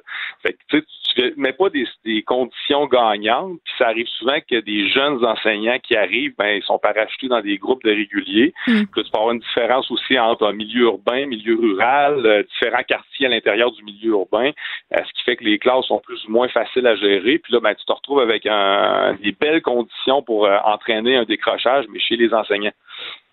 Puis il n'y a rien. Ouais, ben, ils, sont, ben, ils sont conscients de tout ça. là. Jean-François Robert, j'en en parle de tout ça, mais c'est comme si ça restait toujours de même. Ouais, ben, il va falloir à un moment donné qu'on mette ces éléments-là sur la table puis qu'on décide ce qu'on veut comme, comme système éducatif. Ça, c'est une grosse question. C'est une question à 100 pièces, mais Ouais. il n'y a pas de réponse facile à ça. Euh, Puis à ma question, aussi, à ma question, t'en as-tu une réponse? Si t'as recommencé, si t'étais un jeune, irais-tu enseigner? Maintenant, avec ce que tu sais, avec la situation? Ben, il n'y a pas juste la situation. Je pense qu'aussi, comme, comme prof, euh, oui, il y a la situation, tu as raison, là, euh, mais je trouve aussi que des fois, on n'est pas vraiment traité comme des professionnels. Euh, Ouais. Moi, j'ai un bac, un certificat de maîtrise, puis des fois, il faut que j'écrive le nombre de minutes que je passe à l'école sur une feuille en temps de présence. Je me fais, euh, des fois, je me fais un peu traiter comme un débile léger, là, je te dirais. Là, fait que euh, ça, je te dirais que c'est pour la valorisation de la profession, là, euh, c'est, c'est pas c'est pas super. Mm. Puis euh, tu sais, on, on se fait. euh, puis eh ben, il faut que je te laisse le métier. Puis c'est le fait aussi qu'en en ce moment, on considère un peu les écoles comme des parkings à enfants avec la pandémie et tout ça. Puis on va continuer cette discussion-là, Sylvain. Merci beaucoup. ça m'a fait plaisir. Pendant que votre attention est centrée sur cette voix qui vous parle ici, ou encore là, tout près ici, très loin là-bas, Ou même très, très loin. Celle de Desjardins Entreprises est centrée sur plus de 400 000 entreprises partout autour de vous. Depuis plus de 120 ans, nos équipes dédiées accompagnent les entrepreneurs d'ici à chaque étape pour qu'ils puissent rester centrés sur ce qui compte, la croissance de leur entreprise.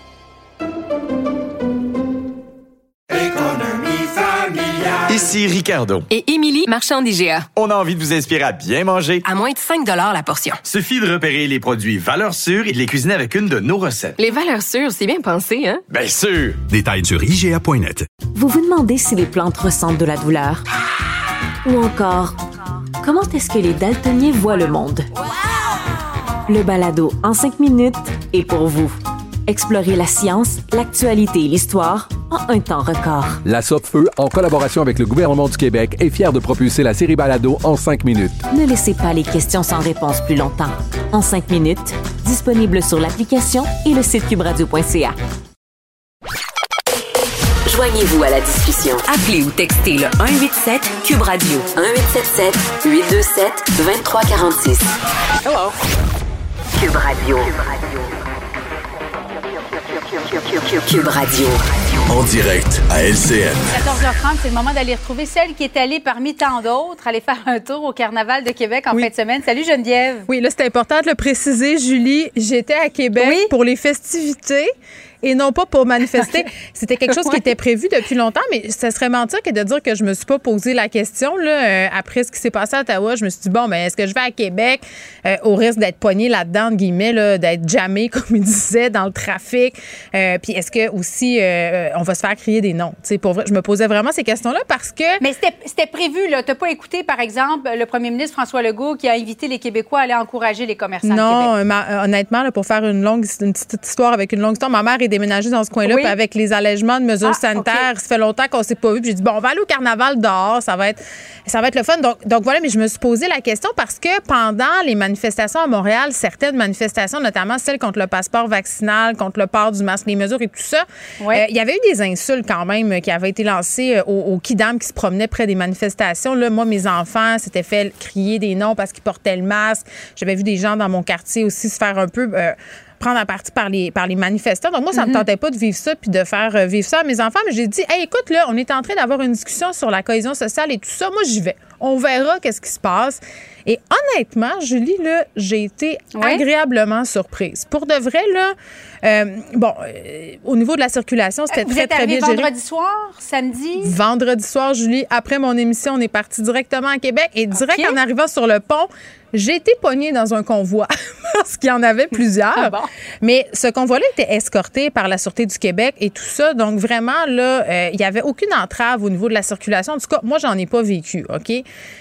Euh, le lendemain, on est parti au carnaval, profiter des festivités avec les enfants. Euh, je te mentirais pas que quand on est arrivé, parce qu'on s'est dit, on, on va partir de bonne heure, comme ça, peut-être qu'on risque moins d'être pogné là-dedans. Euh, Il y avait déjà full aux alentours de 11 heures, là, même en Mm. basse ville, là, on s'est stationné. Puis j'avais quelques réticences. Je me disais, ben là, OK, ils ont des pancartes. Puis là, c'est c'est assez impressionnant, là. Mais vraiment, tout s'est fait dans le calme. Euh, à aucun moment, j'ai senti de jugement. À aucun moment, je me suis sentie menacée. Euh, Il y avait des enfants. D'ailleurs, ça a donné lieu à des scènes drôlatiques parce que mon fils de 6 ans se demandait pourquoi l'autre enfant avait un gilet avec un mauvais mot. Tu sais? Donc là, ça a été l'occasion parce de qu'il a un parent différent. ben, écoute, ça a été l'occasion Ouais. d'avoir des discussions quand même, somme toute, assez intéressantes euh, sur la démocratie, sur le droit de manifester, mais aussi sur les débordements. Parce que là, on avait des klaxons quand même assez présents. Euh, Mais là, c'est oui, c'était très bruyant parce que je ne sais pas si c'était au Palais de Bonhomme, juste à côté On du Parlement, ou tu étais davantage sur les plaines d'Abraham? Écoute, euh, non, on était dans le coin du Parlement aussi sur la, la terrasse du Château Frontenac. On a fait euh, la fameuse descente de train sauvage. Je sais pas si on Ah a oui, encore oui, le oui. droit de dire ça. Mais voilà, on a descendu ça. C'était très le fun. Puis après, euh, expérience, euh, j'ai dit, je vais aller faire un tour du côté peut-être d'où il y a plus de gens. Puis non, ça se passait bien. Je te dirais que c'est plus le soir. Parce que le soir, on s'est dit, on va aller au restaurant. Première expérience aussi. Écoute, on a tout vécu pendant notre fin de semaine. bon, dans on est allé. Là, c'était, je sais pas si c'est parce que les gens peut-être avaient peut-être un peu bu dehors et tout ça. Là, c'était plus bruyant. Puis il y avait, bon, des gangs peut-être un peu plus. Mais, mais je vais pas dire intimidante parce que c'est vraiment pas ça. Je veux vraiment le redire. À aucun moment, je me Mhm. suis sentie intimidée, mais, mais, mais ils étaient là. ils étaient très là. Euh, avec leur son, euh, puis je te dirais, leur son était directement proportionnel à la grosseur du pick-up qui conduisait. Là. Moi, j'ai pas vu euh, de camion. C'était surtout des, des véhicules de ce type-là.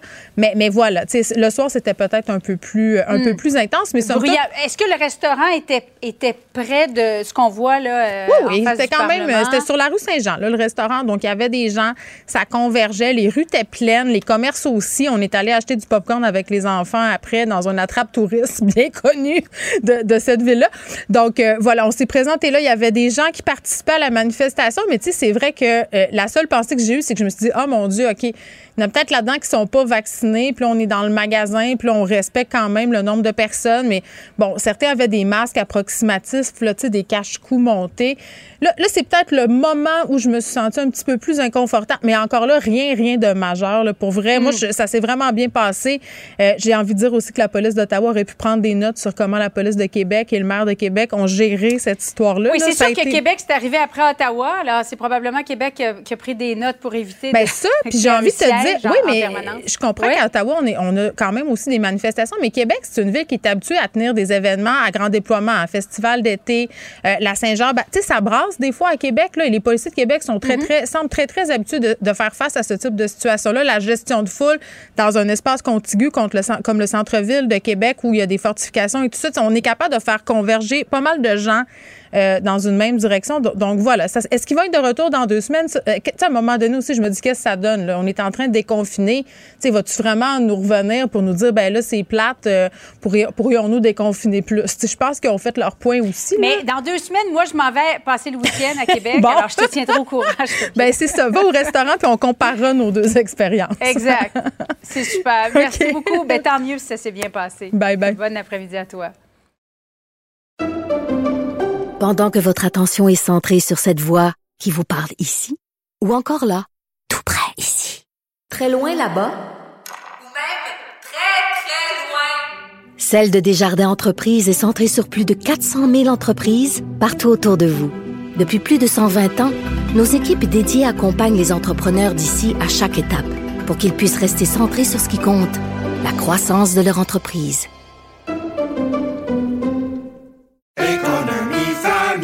Ici Ricardo. Et Émilie, marchand d'IGA. On a envie de vous inspirer à bien manger. À moins de 5 la portion. Suffit de repérer les produits valeurs sûres et de les cuisiner avec une de nos recettes. Les valeurs sûres, c'est bien pensé, hein? Bien sûr! Détails sur IGA.net. Vous vous demandez si les plantes ressentent de la douleur? Ou encore, comment est-ce que les daltoniens voient le monde? Le balado en cinq minutes est pour vous. Explorez la science, l'actualité et l'histoire en un temps record. La Feu, en collaboration avec le gouvernement du Québec, est fière de propulser la série Balado en cinq minutes. Ne laissez pas les questions sans réponse plus longtemps.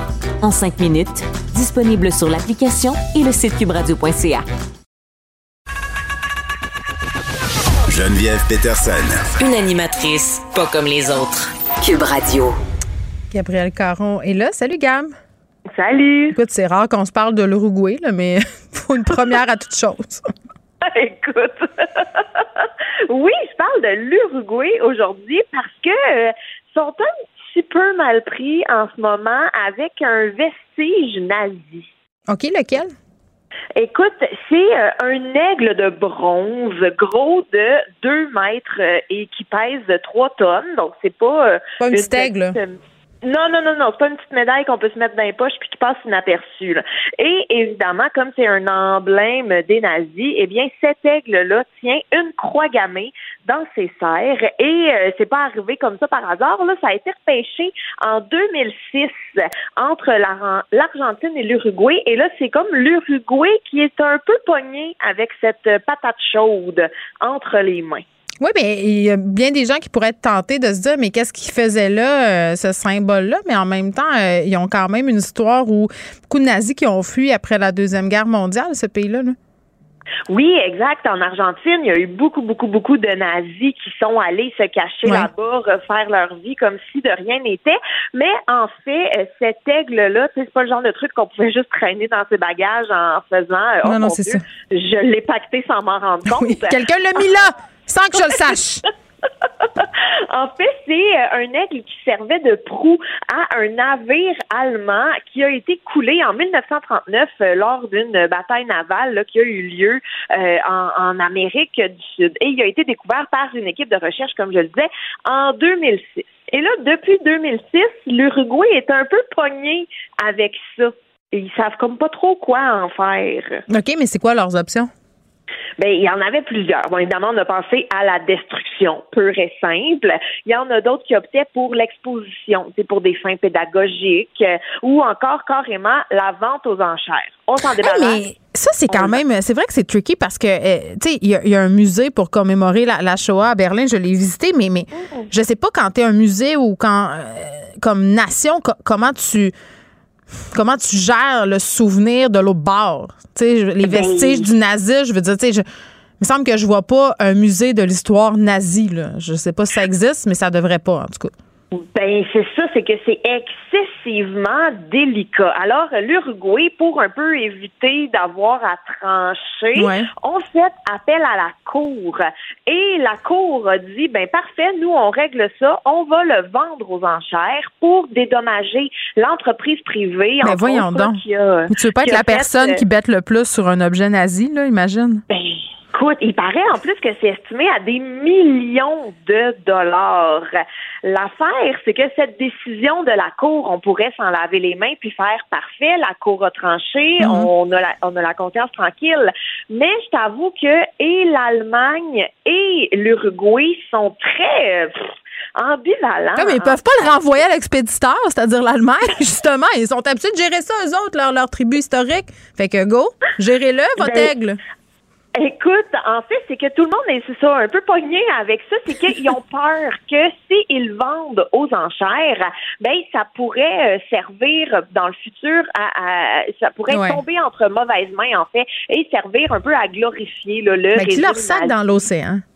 Ben moi c'est ça Bye bye. Le Je de l'océan version raciste. Hein oui, mettez-le là. Mais en fait, ce qu'ils vont faire, euh, parce qu'on s'entend que les processus en cours, c'est toujours excessivement long, euh, ils vont euh, déposer un recours à la Cour de cassation en proposant à la place de garder l'aigle et de construire un mémorial dédié à la paix avec un écran qui recouvre la croix gammée où seront diffusées bon, des images de la guerre pour évidemment qu'on n'oublie jamais et qu'on persiste dans le chemin de la paix. Donc, c'est la proposition qui sera faite à suivre, mais euh, moi, je suis clairement dans ton équipe de reprendre le bateau et d'aller euh, remettre ça au large. Ben, en tout cas, clairement, euh, c'est un artefact qui est difficile à gérer. C'est très délicat. Euh, on s'en va complètement ailleurs, euh, Gab, du côté de la Grande-Bretagne. Des facteurs qui peut-être trouvent ça long hein, de, de distribuer le courrier aux citoyens ont décidé de manger des brownies aux potes avant d'aller travailler. Écoute, Geneviève, je pense que c'est une de mes histoires préférées. Ben, c'est une bonne 2022. histoire. T'as as raison. C'est magnifique. Ça a commencé en fait à faire jaser à cause d'une vidéo qui a circulé sur le web.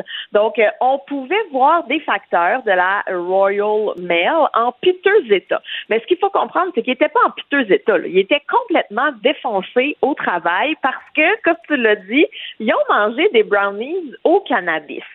Et comme la vidéo a attiré énormément euh, d'internautes, Mais attends, il faut que tu expliques pourquoi ça a attiré beaucoup de monde. Parce que les facteurs sont défoncés, pas à peu près. Là, je l'ai vu. Ben oui, c'est ça. Ils ont de la misère à bouger les chariots. Il y en a qui sont assis à table. Puis, tu sais, ils sont pas sur leur heure de lunch. Là. Ils sont dans la salle de tri. Ils sont au travail. Et euh, c'est vraiment, puis tu sais, tes voix parler entre eux. Il y en a un qui dit j'en ai mangé deux. Non, c'est pas vrai, j'ai mangé quatre brownies. Donc, on se doute que euh, qu'ils n'étaient pas dans leur état normal. Disons ça comme ça. Ah mon Dieu. Une fois, j'ai mangé un brownies au pot, puis je te reparlerai une autre fois de comment j'ai pas filé. Pour vrai, je- un des plus grands épisodes d'anxiété de toute mon existence, et Dieu sait qu'il y en a eu. Gars, Merci. bye bye. Salut. Vous écoutez Geneviève Peterson. Cube Radio. C'était jeudi dernier, le dernier épisode de la saison, la suite de Sex and the City and Just Like That. Et on s'était promis avec India Desjardins d'en parler parce qu'elle avait fait un long statut, India, qui est une fan de la série, euh, dans la foulée de la diffusion des premiers épisodes pour donner ses impressions. Puis je lui avais demandé de venir, puis elle m'avait dit Hum, non, je réserve mon jugement, on s'en reparlera quand c'est fini. Donc, on s'est promis ça et aujourd'hui, on, on, on s'acquitte de notre promesse. Elle est là, India Desjardins, salut. Allô, les gens disent que je fais des longs statuts, mais moi j'appelle ça des chroniques, mais Oui. c'est juste que je le publie sur ma page Facebook. Ben écoute, euh, moi je j'ai peine à croire qu'il n'y a aucun journal qui te recrute. Ben, non, mais c'est vrai parce Non, que non, hey, pour vrai, il y en a, mais j'ai pas le temps. Puis je me dis, ben j'en ai une place où publier, c'est Facebook. Il n'y a pas de, il y a pas de limite de caractère. mais tu donnes, tu ton contenu au GAFA, Minza. bon, tu as écrit un livre euh, qui, dont le titre s'inspire de Sex and the City. Ça s'appelle Mr. Big ou la glorification des amours toxiques. Tu as toujours été une grande fan de la série, bien que tu te sois montré critique euh, dans, dans ton livre. Est-ce que tu as aimé ça, And Just Like That? Ce sera ma première question, un peu, euh, un peu niaiseuse, entre guillemets, mais, mais quand même. Ben, tu sais, bon, je vais juste faire une prémisse. J'ai besoin de faire une prémisse. Oui, je suis une fan. Oui, je me suis servi de cette relation-là de Sex and the City entre Big et Carrie pour traiter des amours toxiques, pour Oui. montrer que, pour prendre cet exemple-là, pour montrer que c'est un modèle récurrent dans la fiction. Et hier, là, je regardais même le film Valentine's Day, OK? Puis à un moment donné, il y a un personnage qui dit tu dois pas être en amour avec cette fille-là parce que tu sais l'amour c'est du feu c'est toxique puis là j'étais là ok toute l'idée de ce que pense Hollywood de l'amour est dans cette réplique là L'amour, ça fait mal. Faut Donc, que ça fasse mal, sinon c'est pas vrai. exactement. faut que ça fasse mal, sinon c'est pas vrai. Mm. Donc, euh, moi, c'est de ça que j'ai parlé dans, dans mon livre, mais Mm. tout en parlant que j'aimais la série, puis que quand on critique un aspect d'une- d'une série, ça veut pas dire qu'on peut tout détester. Complètement. On peut critiquer avec amour.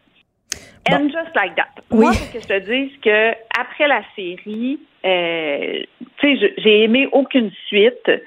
Puis bien que j'avais accepté la fin, qu'elle finisse avec Mr. Big, euh, j'avais accepté, mais tu sais, moi je trouvais pas que c'était réaliste avec tout à quel point que ça a été difficile cette relation-là, puis.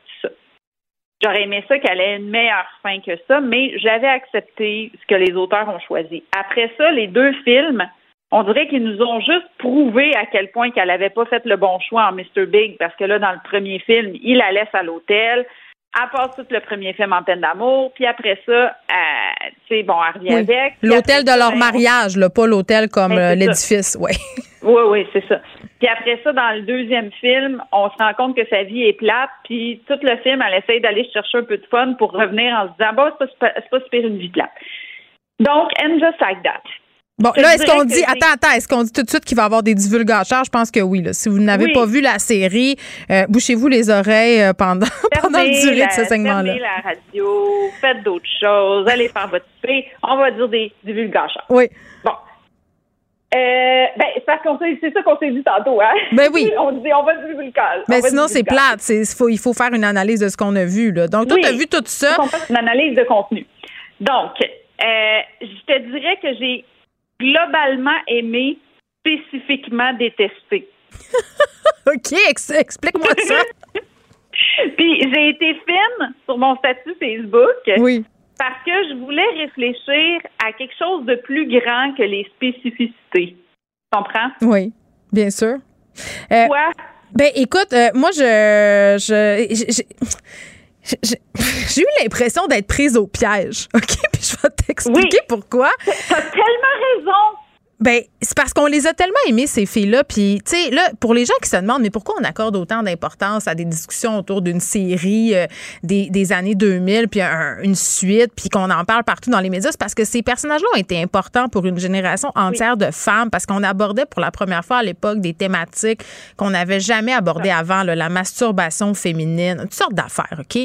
Euh, puis dans les années 90, quand c'est sorti, oui, c'était révolutionnaire. Il n'y avait pas de femmes indépendantes forte qui parlait de sexe. Ouais. Les femmes, les personnages féminins, c'était des sidekicks, c'était, tu sais, c'était pas. C'était la première Mm. fois qu'il y avait quelque chose comme ça. Donc, euh, Mm. Puis des femmes dans de la comédie tournée comme du cinéma. Tu sais, il y avait plein de Ouais. premières. Oui, puis en même temps, il y a des féministes qui ont dit après, puis j'étais assez d'accord avec elles, ouais, mais OK, on nous a présenté ça comme étant des femmes libres, mais qui étaient quand même assez esclaves euh, de la mode, puis aussi des, des relations amoureuses, toutes leurs relations d'amitié tournaient autour de parler des gars, mais en même temps, c'est assez réaliste d'à quel point dans la vie on est, on est encore de même, là, c'est ce que j'ai envie de dire.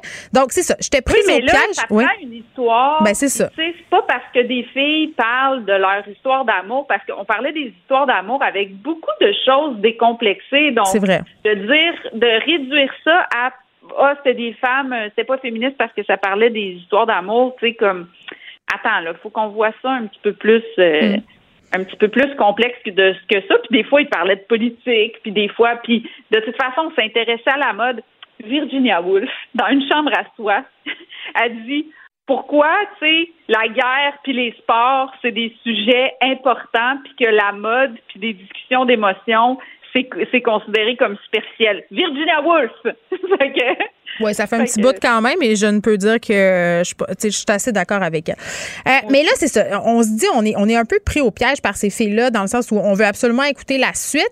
Puis on dirait que c'est comme le deuxième album de ton groupe préféré. Tu peux juste être déçu à la première écoute. tu sais, Mais il faut comme que tu t'arrêtes un peu pour aimer ça. tu sais, Parce que moi, j'ai l'impression que l'essence de ces personnages-là, c'est un peu perdu, India, avec And Just Like That. Oui, ben totalement. Puis, tu sais, moi, je pense là que quand on crée un personnage, tu sais, qui- que les gens s'approprient, quand on crée, crée des personnages que les gens s'approprient, ensuite, il n'y a rien qui va à la hauteur de notre propre imaginaire. Puis moi, c'est ça qui, qui m'a fait réfléchir parce que, comme je dis dans mon long statut, j'ai écouté le podcast des créateurs qui est vraiment très intéressant. Puis on sait que ça me faisait comprendre leur choix puis tout ça. Puis je me disais, moi, là, dans le fond, là, ce qui me dérange, c'est que moi, je me suis créé un futur pour ces personnages-là.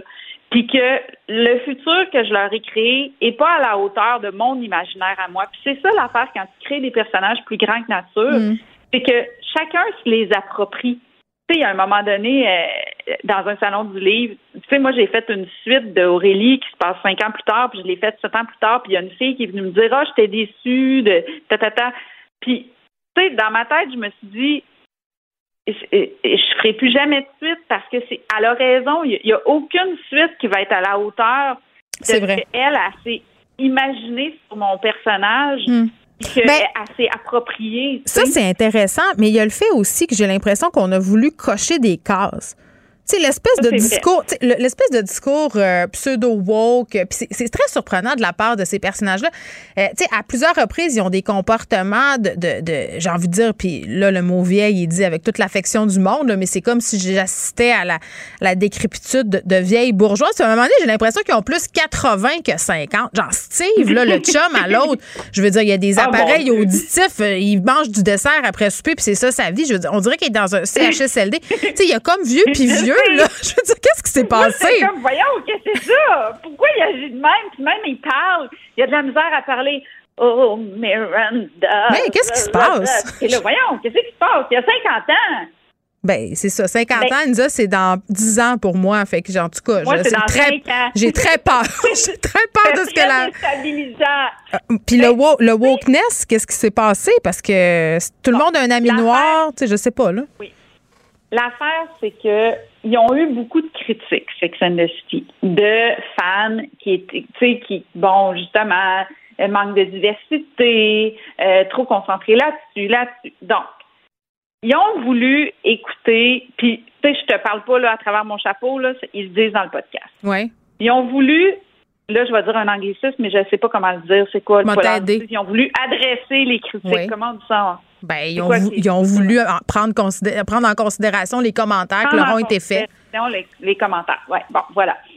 Donc, manque de diversité. Donc, ils ont voulu, euh, fait qu'ils ont engagé euh, des autrices issues de la diversité, puis qui avaient en charge des personnages euh, de issus, tu sais, comme des Américaines avec avec d'autres origines. Oui. Qui ont Donc, vécu des situations de racisme, de discrimination, de transphobie, toutes sortes d'affaires de même. Oui, puis ça, là, sont allés, soit que c'était vécu, tu sais, comme mettons Charlotte, à, bon, elle a une- un, un enfant transgenre. Oui. Bon, ben ça, c'était une des autrices de- du Writer's Room qui a, qui a vécu ça. Puis, tu sais, elle voulait entrer ça. Puis moi, ça m'a touchée, je te dirais. Ouais, mais India, J'ai une amie qui... Oui, OK. Oui, je m'excuse, J'ai vas-y. une amie qui vit ça en ce moment. Je me disais, ah, je trouve ça le fun qu'elle puisse se reconnaître là-dedans parce que, tu sais, c'est pas nécessairement, pas nécessairement tout le monde, tu sais, qui vont avoir un- que, que son enfant va être transgenre puis qui va savoir comment réagir. Fait que le fait que, tu sais, mon amie, elle, elle essaye de réagir tellement bien puis tout ça, mais tu sais, elle, elle- elle sait les défis qui attendent son enfant, fait que ça lui fait de la peine. Fait que de voir une un personnage vivre ça, tu sais, c'est rassurant. Fait qu'il y a quand même des choses, tu sais, que. Oui, mais il y a, il y a une différence entre vouloir, euh, si on veut, euh, s'adapter à l'époque, répondre dans une certaine mesure aux critiques. C'est une chose, je, je l'entends ce que tu me dis, mais est-ce que c'est réussi dans la série? C'est Ben, ça la vraie question. Et- et C'est sûr qu'on dirait au début là qu'on dirait qu'on a voulu là, les, éduquer. Bon, genre, On dirait qu'il y a un formulaire. On dirait qu'ils ont un formulaire. On dirait qu'ils ont voulu les éduquer. Puis en même temps, il y a des affaires que moi, là, en écoutant le, podcast, je me suis dit ah, j'avais pas compris ça comme ça. Tu sais, comme par exemple, quand Miranda elle s'en va euh, à son cours, elle fait un commentaire sur les cheveux de la prof, puis on pense que elle pensait pas qu'elle était prof à cause de ses cheveux. Fait que là, moi, j'étais là, voyons, ce commentaire raciste. Miranda, elle n'est pas, pas en dessous d'une roche les 30 dernières années. Sauf que supposément qu'on voit que le professeur, elle avait les cheveux courts avant. Puis qu'elle elle dit ça, puis que, que c'est les autres qui pensent qu'elle parle de, de, de, de ses cheveux, mais qu'elle, dans le fond, c'est parce qu'elle reconnaît pas la photo. Oui, mais on l'a pas compris ni toi ni moi. On l'a Donc. compris comme ça. Ouais, c'est un problème de réalisation. Fait que, Mm. tu sais, des fois, je pense qu'il y a des problèmes de réalisation, mais c'est comme si j'ai regardé ça après, puis je me suis dit. Est-ce qu'on est trop on dur? dirait, on dirait qu'il y aurait, soit qu'il aurait dû faire une nouvelle série là, avec des personnages dans la cinquantaine, puis ils, font ça. Là, ils se sont payés un trip, mais tu sais, c'est comme. On dirait que India, essayer. Oui. J'ai l'impression, non, mais j'ai l'impression que on avait besoin de ces filles-là pour faire une série où on dresse le portrait de femmes dans la cinquantaine parce que j'ai l'im- j'ai l'impression que si ça n'avait pas été elle, on l'aurait pas regardé. Ben, peut-être, peut-être que c'est ça. Puis, tu sais, il y y a quelque chose là-dedans que je me dis, bon, tu sais, c'est comme, ils ont, ils ont euh, pris, ils ont pris conscience des critiques. Je me suis plus comment tu as dit tantôt, j'arrête pas de réadresser les critiques. Ils ont adressé Mettons, les tu dis adresser, là, puis on enverra un chèque à l'Office de la langue française pour te, te faire pardonner plus tard. Oui, c'est ça, je m'excuse, il faudrait. Tu sais, des fois, là, la langue française, ils acceptent des affaires. Là. Moi, j'aimerais ça qu'ils acceptent euh, insécure puis euh, adresser les critiques. Mais t'enverras ta demande à Gilles Proux. Je pense qu'il y a des bons liens avec eux autres. Bon, ok. Mais, mais tu sais, c'est ça, c'est que je- il y a plein d'affaires qui fonctionnent pas. Tu sais, comme par exemple, j'ai été super. Mais le déçue podcast pitché, là, voyons. Ah, le podcast, franchement. Puis même à la fin, le pod- un podcast où elle prend les appels. Come on, là. Tu sais, c'est une émission de radio. on dirait que c'est des. On dirait que c'est des gens qui ont voulu. Pourtant, là, les auteurs, il y en a de toutes les générations. Tu sais, de- c'est c'est comme si on dirait que mes critiques, c'est pour ça que dans mon long statut, j'ai marqué, tu sais, la, la blague, ça prend combien d'auteurs pour changer une ampoule? 20, 1 pour changer l'ampoule, puis 19 pour dire qu'il n'aurait pas fait ça de même. Tu sais, des fois, je me sens ça comme ça.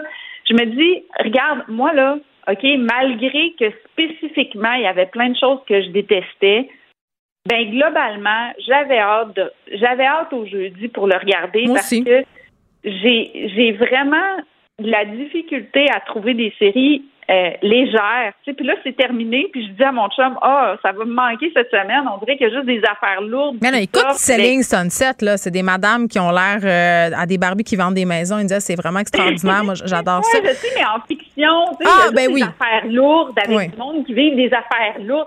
Et Euphoria, là, mon Dieu, ça va donc bien mal dans Euphoria. Ah non, moi, je La peux pas. Je peux pas écouter Euphoria. Ça me, ça me, je deviens très, très anxieuse parce que j'ai des adolescents à la maison. Ben oui, mais c'est ça, mais c'est comme, mon Dieu, leur vie est donc bien lourde. C'est dur, oui. comme, c'est dark, c'est trash, tu sais, comme, là, ça faisait du bien, un petit peu de glitter. Ben, Fait OK. que oui, j'ai plein de critiques sur Sex and the City, mais j'ai voulu me concentrer sur le positif. Le, posi- le positif, c'est que je revenais à chaque semaine, tu sais. Je revenais parce que, finalement, je pense que il y a des choses que je serai jamais capable d'écouter. Puis Sex and the City, malgré tout ce que je peux reprocher des fois, ben, on dirait que je serais pas capable de le quitter.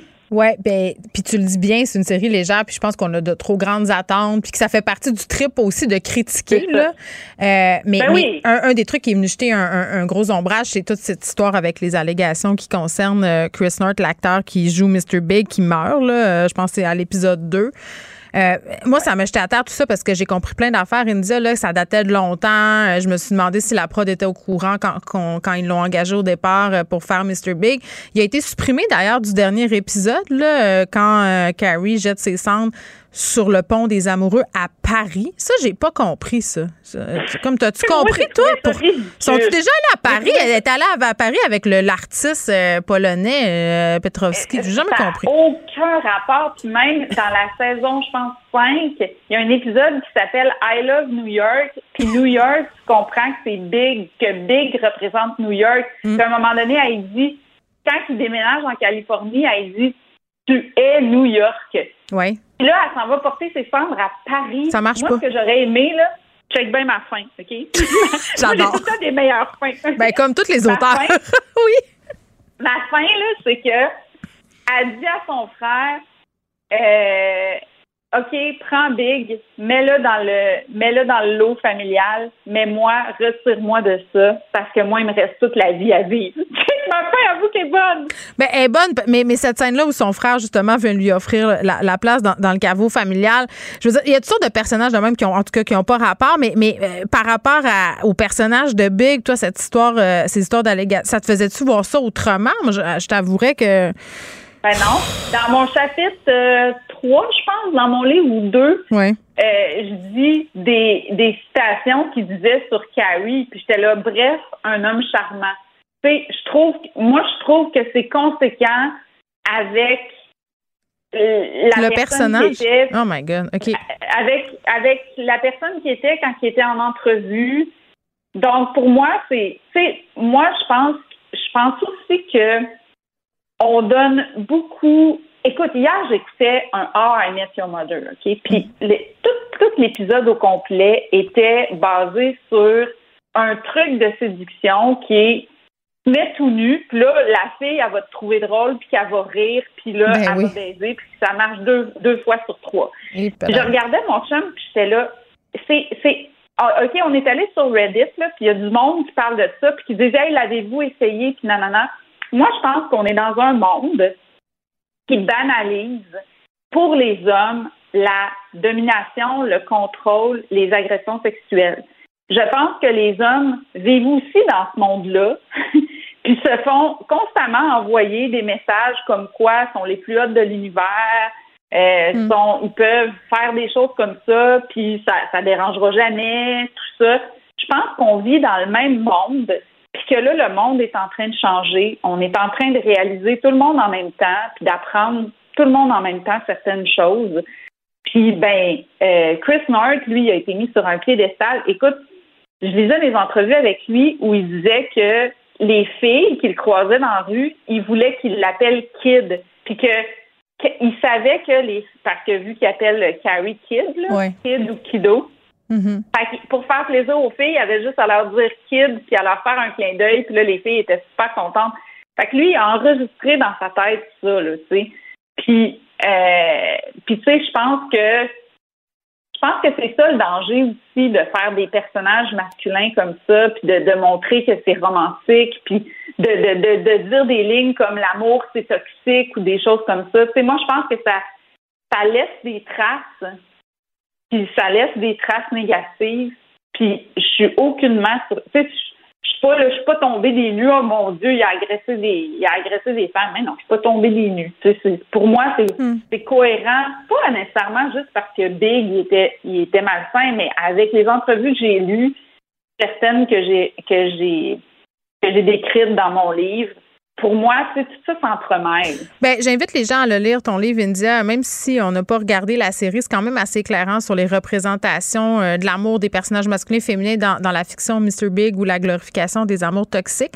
Bon, euh, et nous deux, on va attendre la suite euh, d'In Just Like That et on espère que Samantha sera de retour. Merci, Et je India. veux juste Oui, ajouter que vas-y. j'ai détesté à quel point ils dépeignaient leur relation comme parfaite au début. Oui. Voyons, sais, après toutes ces, ces affaires-là, ça, ça, c'est dans les spécificités qui m'ont qui m'ont gossé. Bon, on va te suivre dans un autre statut Facebook fleuve sur la je question. vais essayer que ça soit moins long, mais en même temps. Ah, mais je moi, me j'aime ça. ah, on fait semblant que c'est un journal. Exactement, j'adore ça. India Desjardins, merci beaucoup. Pendant que votre attention est centrée sur vos urgences du matin, vos réunions d'affaires du midi, votre retour à la maison ou votre emploi du soir, celle de Desjardins Entreprises est centrée sur plus de 400 000 entreprises à toute heure du jour. Grâce à notre connaissance des secteurs d'activité et à notre accompagnement spécialisé, nous aidons les entrepreneurs à relever chaque défi pour qu'ils puissent rester centrés sur ce qui compte, le développement de leur entreprise. Ici Ricardo. Et Émilie, marchand d'IGA. On a envie de vous inspirer à bien manger. À moins de 5 la portion. Suffit de repérer les produits valeurs sûres et de les cuisiner avec une de nos recettes. Les valeurs sûres, c'est bien pensé, hein? Bien sûr! Détails sur IGA.net. Vous vous demandez si les plantes ressentent de la douleur? Ou encore, comment est-ce que les daltoniens voient le monde? Le balado en cinq minutes est pour vous. Explorez la science, l'actualité et l'histoire en un temps record. La Feu, en collaboration avec le gouvernement du Québec, est fière de propulser la série Balado en cinq minutes. Ne laissez pas les questions sans réponse plus longtemps. En cinq minutes, disponible sur l'application et le site cubradio.ca. Vous écoutez Geneviève Peterson. Cube Radio. Léa Strisky. Mais je veux que tu le saches que ça a un effet. Mathieu Cyr. Ouais, mais ça, c'est vos traditions, ça. La rencontre. Il y a de l'éducation à faire. Faut avouer que je suis pour la démarche. La rencontre Strisky-Cyr. Hey, c'est la deuxième fois euh, qu'on va parler des Olympiques à l'émission. Salut à vous deux.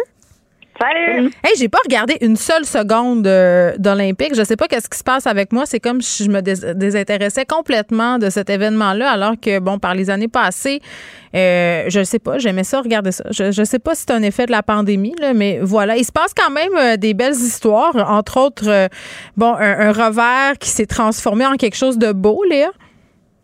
Ben oui, moi non plus, je regardais pas trop les Jeux olympiques, même si euh, ce qui est le fun quand les Olympiques sont la nuit, c'est que la journée, on fait des condensés d'Olympiques. Alors, euh, C'est vrai. pas- c'est assez efficace, disons.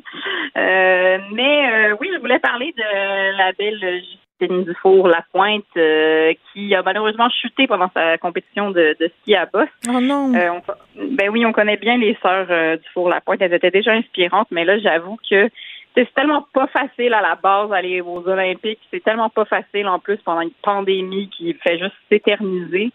Euh, puis je sais pas, je pense que tu sais, on les suit aussi parce qu'elles sont sœurs, puis on les aime. Mais là, donc Justine a chuté assez rapidement euh, pendant euh, pendant sa descente.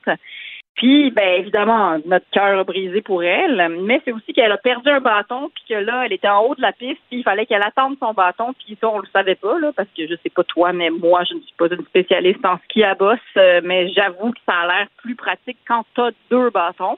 Fait que là, elle attendait comme une pauvre chouette. On peut-tu m'amener un bâton, s'il vous plaît? Parce qu'elle voulait terminer sa descente. Ben, c'est exactement ça. C'est parce qu'elle voulait terminer sa descente. Puis, euh, donc, elle a terminé sa descente. Elle a fait ses acrobaties. Puis, elle est arrivée en bas en larmes et dans les bras de son de son autre sœur Chloé, euh, qui l'a consolée. Et c'est sûr que c'est super insp- inspirant de la voir terminer sa descente parce que Oui, toute la planète la regardait. Tu te rends compte que- qu'est-ce qui devait se passer dans sa tête? Ben c'est ça, puis c'est là où est-ce qu'on voit que les athlètes sont quand même assez drillés à cette espèce de je peux pas abandonner, puis il faut que je continue mon, mon, mon rêve olympique, puis c'est ça qui est très inspirant. Puis tu sais, en ce moment, on n'a pas les plus beaux exemples d'humains autour de nous. Là, la pandémie, généralement, ça fait ressortir un peu le pas beau chez les gens. Mais euh, de voir une Justine sur la pointe, c'est envoyer assez humblement le message de relève-toi puis descends, même s'il y a un milliard de personnes qui te regardent. Ouais. Moi, je trouve ça plus inspirant qu'un James Awad qui te dit de never give up. Tu vois, je Ben, crois oui. beaucoup plus. Je crois beaucoup plus au never give up de Justine, disons, puis on dirait que j'en avais besoin parce que je suis tannée des never give up d'Instagram. Ça, c'est un vrai never give up, tout le monde, OK? Fait que tu te relèves, t'attends ton bâton, puis tu descends. Fait que voilà. Tellement, Merci. tellement. Merci pour cette histoire d'avoir attiré notre attention euh, là-dessus. Mathieu, est-ce que tu l'as vu courser, euh, Justine Four-la-Pointe? Ben, j'ai vu la reprise. euh, j'ai pas vu, j'ai pas vu ça parce que j'étais pas debout à 3h56. Non, non, mais je parle de la vidéo. Peut-être pas en live, là. Ouais, j'ai vu, vu la vidéo, puis euh, oui, c'était super inspirant. Puis je me disais, tu sais, des fois, tu te sens jugé quand tu cours après un autobus. Tu dis, aïe, aïe, tout le monde dans l'autobus me voit courir comme un épais. Ouais. Imagine-toi, justement, c'est comme quand, quand Léa dit qu'est-ce qui se passait dans sa tête. D'après moi, tu te dis que tu sais, c'est un instant. Tu vas pas souvent aux Olympiques dans ta vie, fait que tu profites de chaque seconde. C'est vraiment ce qu'elle a fait. Puis, wow, vraiment, vraiment, c'était fort.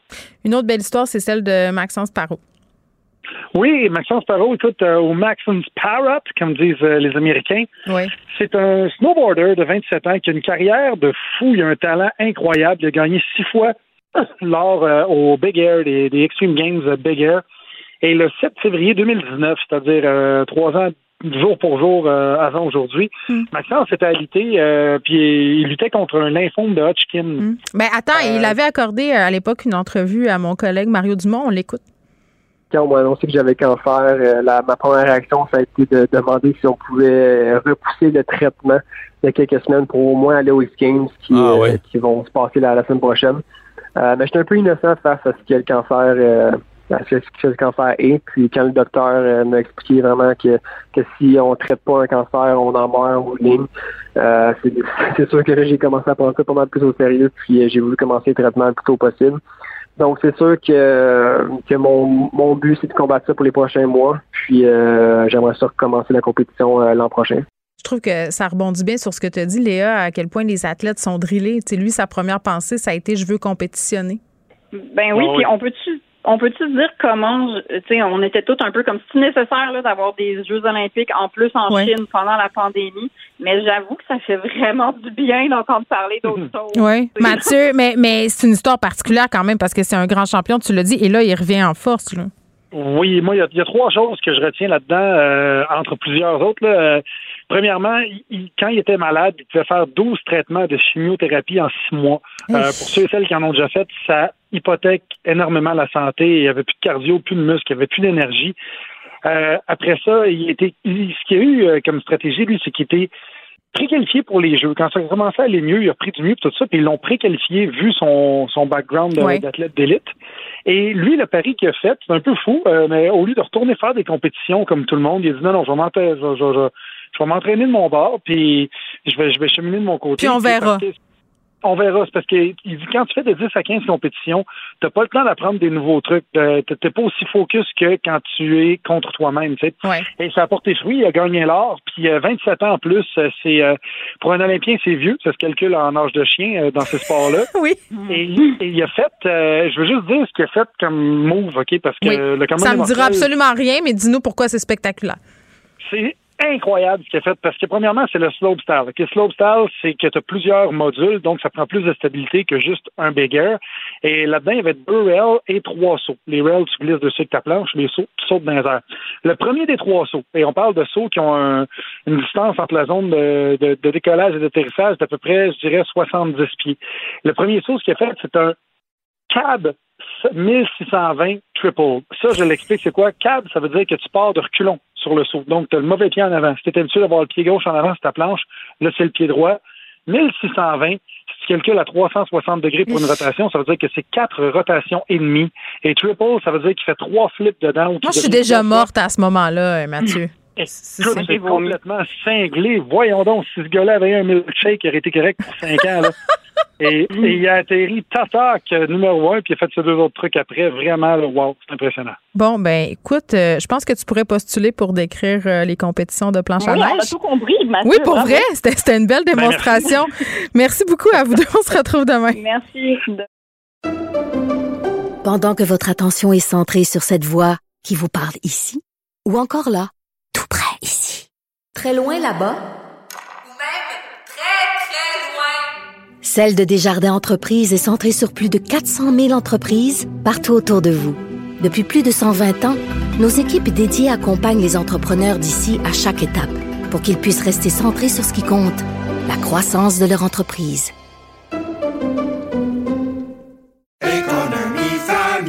Ici Ricardo. Et Émilie, marchand d'IGA. On a envie de vous inspirer à bien manger. À moins de 5 la portion. Suffit de repérer les produits valeurs sûres et de les cuisiner avec une de nos recettes. Les valeurs sûres, c'est bien pensé, hein? Bien sûr! Détails sur IGA.net. Vous vous demandez si les plantes ressentent de la douleur? Ou encore, comment est-ce que les daltoniens voient le monde? Le balado en cinq minutes est pour vous. Explorez la science, l'actualité et l'histoire en un temps record. La Feu, en collaboration avec le gouvernement du Québec, est fière de propulser la série Balado en cinq minutes. Ne laissez pas les questions sans réponse plus longtemps. En cinq minutes, disponible sur l'application et le site cubradio.ca.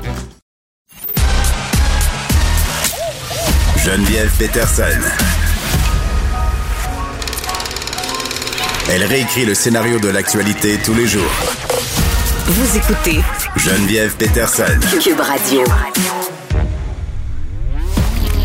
Culture et société.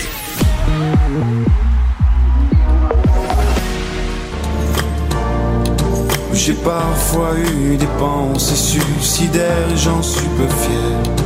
On croit parfois que c'est la seule manière de les faire taire. Ces pensées qui me font vivre un enfer. Ces pensées qui me font vivre un enfer. Agnès Gertin-Lacroix, salut.